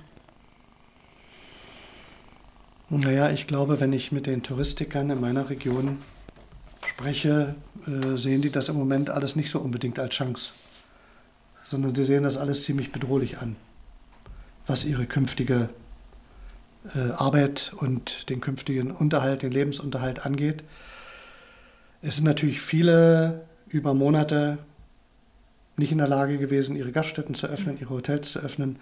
Da hat es erhebliche Einbußen gegeben. Wir haben ja in der Region auch äh, eine ganze Reihe von vor allem tschechischen Arbeitskräften, die dann nicht einreisen durften zunächst, die unter Quarantäne waren, die äh, eben auch jetzt fehlen zum Teil, weil dort Dinge noch nicht geklärt sind. Viele waren in Kurzarbeit, manche mussten auch Leute entlassen. Also das haben die, glaube ich, alle nicht so richtig als Chance empfunden, sondern als, als äh, ganz, ganz schwierige Zeit. Und hinzu kommen Reisebüros und so weiter, die mit Stornierungen zu leben haben. Also ich wollte eigentlich auch oder will irgendwie immer noch in den äh, Sommerurlaub fahren und äh, ich sage jetzt mal aus bestimmten Gründen nicht, äh, nichts Exotisches, aber äh, wohin, aber in dem Land darf ich im Moment auch noch nicht einreisen. Hm. So, und das ist aber, wenn man eine, einen Flug buchen müsste oder eine Fähre oder einen Zug und man kriegt den nicht storniert hinterher, wenn man nicht fahren kann. Die Länder haben andere äh, Bestimmungen. Viele kleine Reisebüros sind vor, der, vor dem Konkurs, vor der Pleite. Ich habe neulich erst mit dem Touristikchef in Meißen gesprochen, der äh, ja auch mir in anderthalb Stunden einfach mal die Situation geschildert hat von Ihnen, dass Sie eben ja auf der einen Seite gezwungen sind, den Leuten, die das wollen, das Geld auszuzahlen, aber auf der anderen Seite ja keine Provision gekriegt haben von den anderen, von den Hotels und dass sie, dass sie eben äh, ja, Geld auszahlen müssen und noch die Rückabwicklung jetzt machen und dafür auch nichts kriegen und eben viele einfach nicht weiter wissen. Und da ist für die, für die äh, Touristiker das, glaube ich, ziemlich, ziemlich schwer. Man kann natürlich, äh, wenn man etwas Positives abgewinnen will, sagen, vielleicht doch mehr Urlaub in Deutschland oder nicht mehr, Mehr, so. mehr Heimaturlaub, das sagen sie ja auch in Österreich. Auch, Ja, in, auch Herr Söder so, hat ja gesagt, das- machen Sie mehr Urlaub in Deutschland. Das kann man, das kann man natürlich so sehen. Urlaub in der Manche- sächsischen Schweiz. Ja, die sächsische Schweiz ist besonders schön. Äh, manche machen das auch und das ist auch nicht verkehrt. Man kann und sollte darüber reden, zum Beispiel, ob Inlandflüge in dieser Form, wie wir sie bisher hatten, die waren ja jetzt auch stillgelegt, äh, die, dass Inlandflüge in dieser Form, ob die tatsächlich notwendig sind, ob man nicht mehr den Schienenverkehr und die Takte auch ausbauen. Ich bin he- sicher, Herr. Ich bin mir So. sicher, Herr Scheuer ist da sehr hinterher. Ja, das werden wir ja sehen. Aber äh, das kann man natürlich sagen. Man Meine kann, wir Hörer haben verstehen meinen gelernt, Sarkasmus. nein, kein Problem. Wir haben aber gelernt, dass es eben auch anders geht und dass man auch äh, sich vielleicht mehr sportlich betätigen kann. Auch das hat ja Leuten gefehlt. Und äh, aber so richtig viel zu lernen im Sinne äh, für den Tourismus, ehrlich gesagt, sehe ich, sehe ich nicht. Da gibt es andere Dinge, die wir lernen sollten, dass man rechtzeitig Vorsorge trifft, was Schutzkleidung angeht und so weiter. Wenn ich mir überlege, das haben wir ja auch alles jetzt erfahren, dass im Jahr 2012 eine, eine Studie des Robert-Koch-Instituts äh, da gewesen ist, wo Das ein, war doch hier auch im Bundestag. ja, es wo gab eine, solche, Stunde wo eine dazu. solche Pandemie quasi durchgespielt worden ist und man gesagt hat, dass man entsprechende Schutzbekleidung braucht, dass man Millionen Betroffene haben kann und dass man Vorsorge treiben muss. Und dass das alles da sein muss, auch tatsächlich bevorratet wird.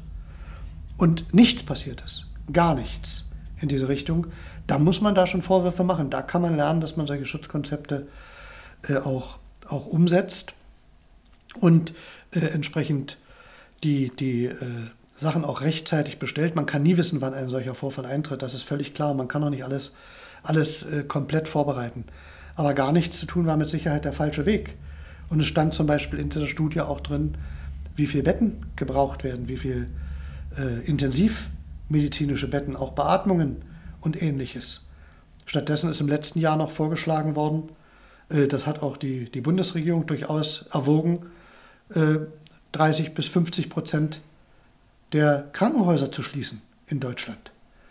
Das ist, äh, ich glaube, von der Bertelsmann Stiftung offiziell ins Spiel gebracht worden. Man möge sich mal vorstellen, dann hätten wir tatsächlich, wenn das umgesetzt worden wäre, italienische Verhältnisse äh, hier gehabt. Also sowas, da, da sollte man eben tatsächlich lernen, Gesundheit ist äh, keine Ware und auch keine, äh, darf nicht vom Profit abhängig gemacht werden. Und wenn das jetzt wieder mehr ins Bewusstsein kommt und dass äh, man nicht nur davon redet, dass irgendwelche Berufe wie Pfleger und Krankenschwestern systemrelevant sind, sondern dass man sie auch jetzt ordentlich bezahlt. Wenn das Lehren sind äh, und ihnen mehr Geld gibt, wenn das Lehren sind aus der Pandemie, dann äh, will ich die gerne unterstützen. Aber bei im Tourismus ist es etwas schwierig.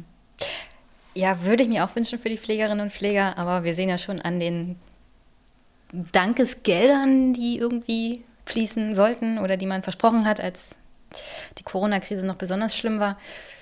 Ich habe auf Twitter jemanden gesehen, der hat einen Keks bekommen. Ja, ich, Ich bin mittlerweile sehr. Puh.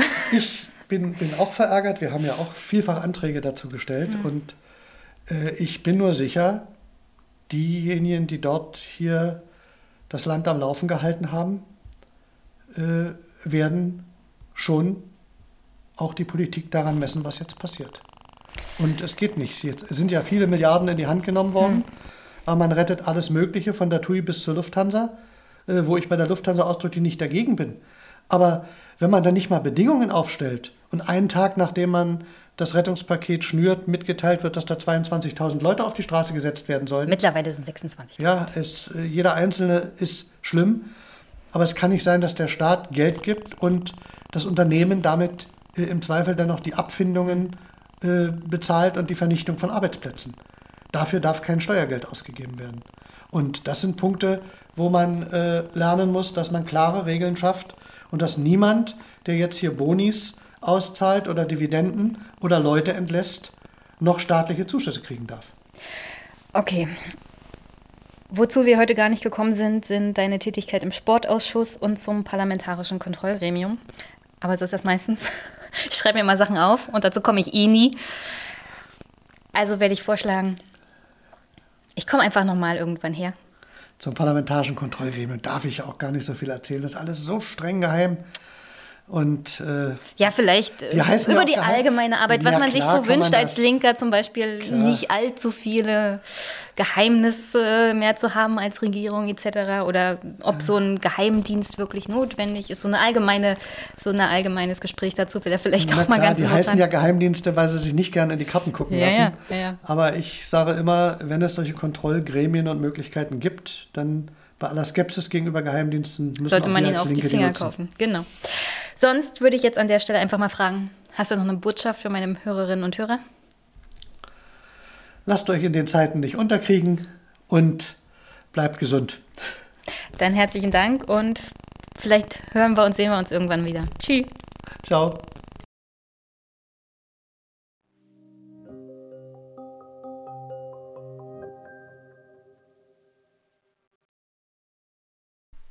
An der Stelle, wie immer zum Abschluss, freue ich mich erstmal aus dem Urlaub, Podcast Urlaub zurück zu sein. Ich hoffe, euch in den nächsten Wochen wieder volle Podcast-Power an der Stelle anbieten zu können, vor allem des Einmischen-Podcasts. Ich habe gerade eben noch ein Gespräch beendet mit einem, einer wundervollen Gästin. Seid gespannt. Es geht um Verschwörungstheorien. Vielleicht könnt ihr schon erraten, wer es sein wird diese Folge würde ich euch dann wirklich ganz doll ans Herz legen. Ich hoffe jedenfalls, dass wir gut und langsam wieder in diese Podcast-Zeit reingleiten. Ich muss gestehen, wieder anzufangen, also nach der Pause, hat doch etwas Überwindung gekostet. Wenn man erstmal in der Faulenzerei drinne ist, kommt man so schwer wieder raus. Deswegen, wie gesagt, heute ganz locker flockig wieder angefangen hatte ja das Gespräch hier sozusagen noch von vor der Sommerpause auf Lager. Ich habe hier noch ein zweites und ein drittes und schon wieder sehr viel in Planung. Also der August sozusagen ist inhaltlich schon wieder voll. Ich muss mal sehen, es gibt so viele Herzensthemen, die ich hier eigentlich mal wieder als Monolog machen wollte, aber wie ihr wisst, meistens kommt was dazwischen. In der Regel ist es Politik oder ein interessantes Buch oder eine spontane Idee bei mir weiß man ja nie. Und worauf ich mich auch freue, ist eure Unterstützung, indem ihr diesen Podcast teilt, ihn gut bewertet, mir Feedback gebt, gerne auch audiotechnisch, schickt mir einfach eine Mail. Ihr könnt ihn auch finanziell unterstützen, wie ihr wisst. Steady, PayPal, Überweisung. Meine Wunschliste ist immer noch da, immer noch bei Amazon, obwohl ich natürlich eine Ersatzwunschliste habe, die ich irgendwie noch nicht veröffentlicht habe. Aber ich bin dran. Ich bin dran. Auf alle Fälle herzlichen Dank für die Hilfe bei der Erstellung der Wunschliste, immerhin. Ich habe sie, ich muss sie bloß noch online stellen und an der Bearbeitung der Veröffentlichung unter anderem über die eigene Homepage bin ich auch dran. Das hat jetzt alles zeitlich nicht so richtig hingehauen während der Sommerpause, aber dann kommt es halt später. Alles kommt, wie es kommen soll und muss und wie ich Zeit habe, das zu bearbeiten. Stückchen für Stückchen. Der Podcast, Co-Podcasting ist ja eine ein sich veränderndes Projekt, das immer mal wieder im Fluss und Bearbeitung ist. Ihr wisst, was ich meine. So, und damit ich jetzt nicht am Ende dieses Podcasts, dieser Folge, noch ins große Quatschen komme, wirklich wünsche ich euch einfach einen wunder, wunderschönen Montag, einen wunderschönen Start in die Woche und wir hören uns bis bald.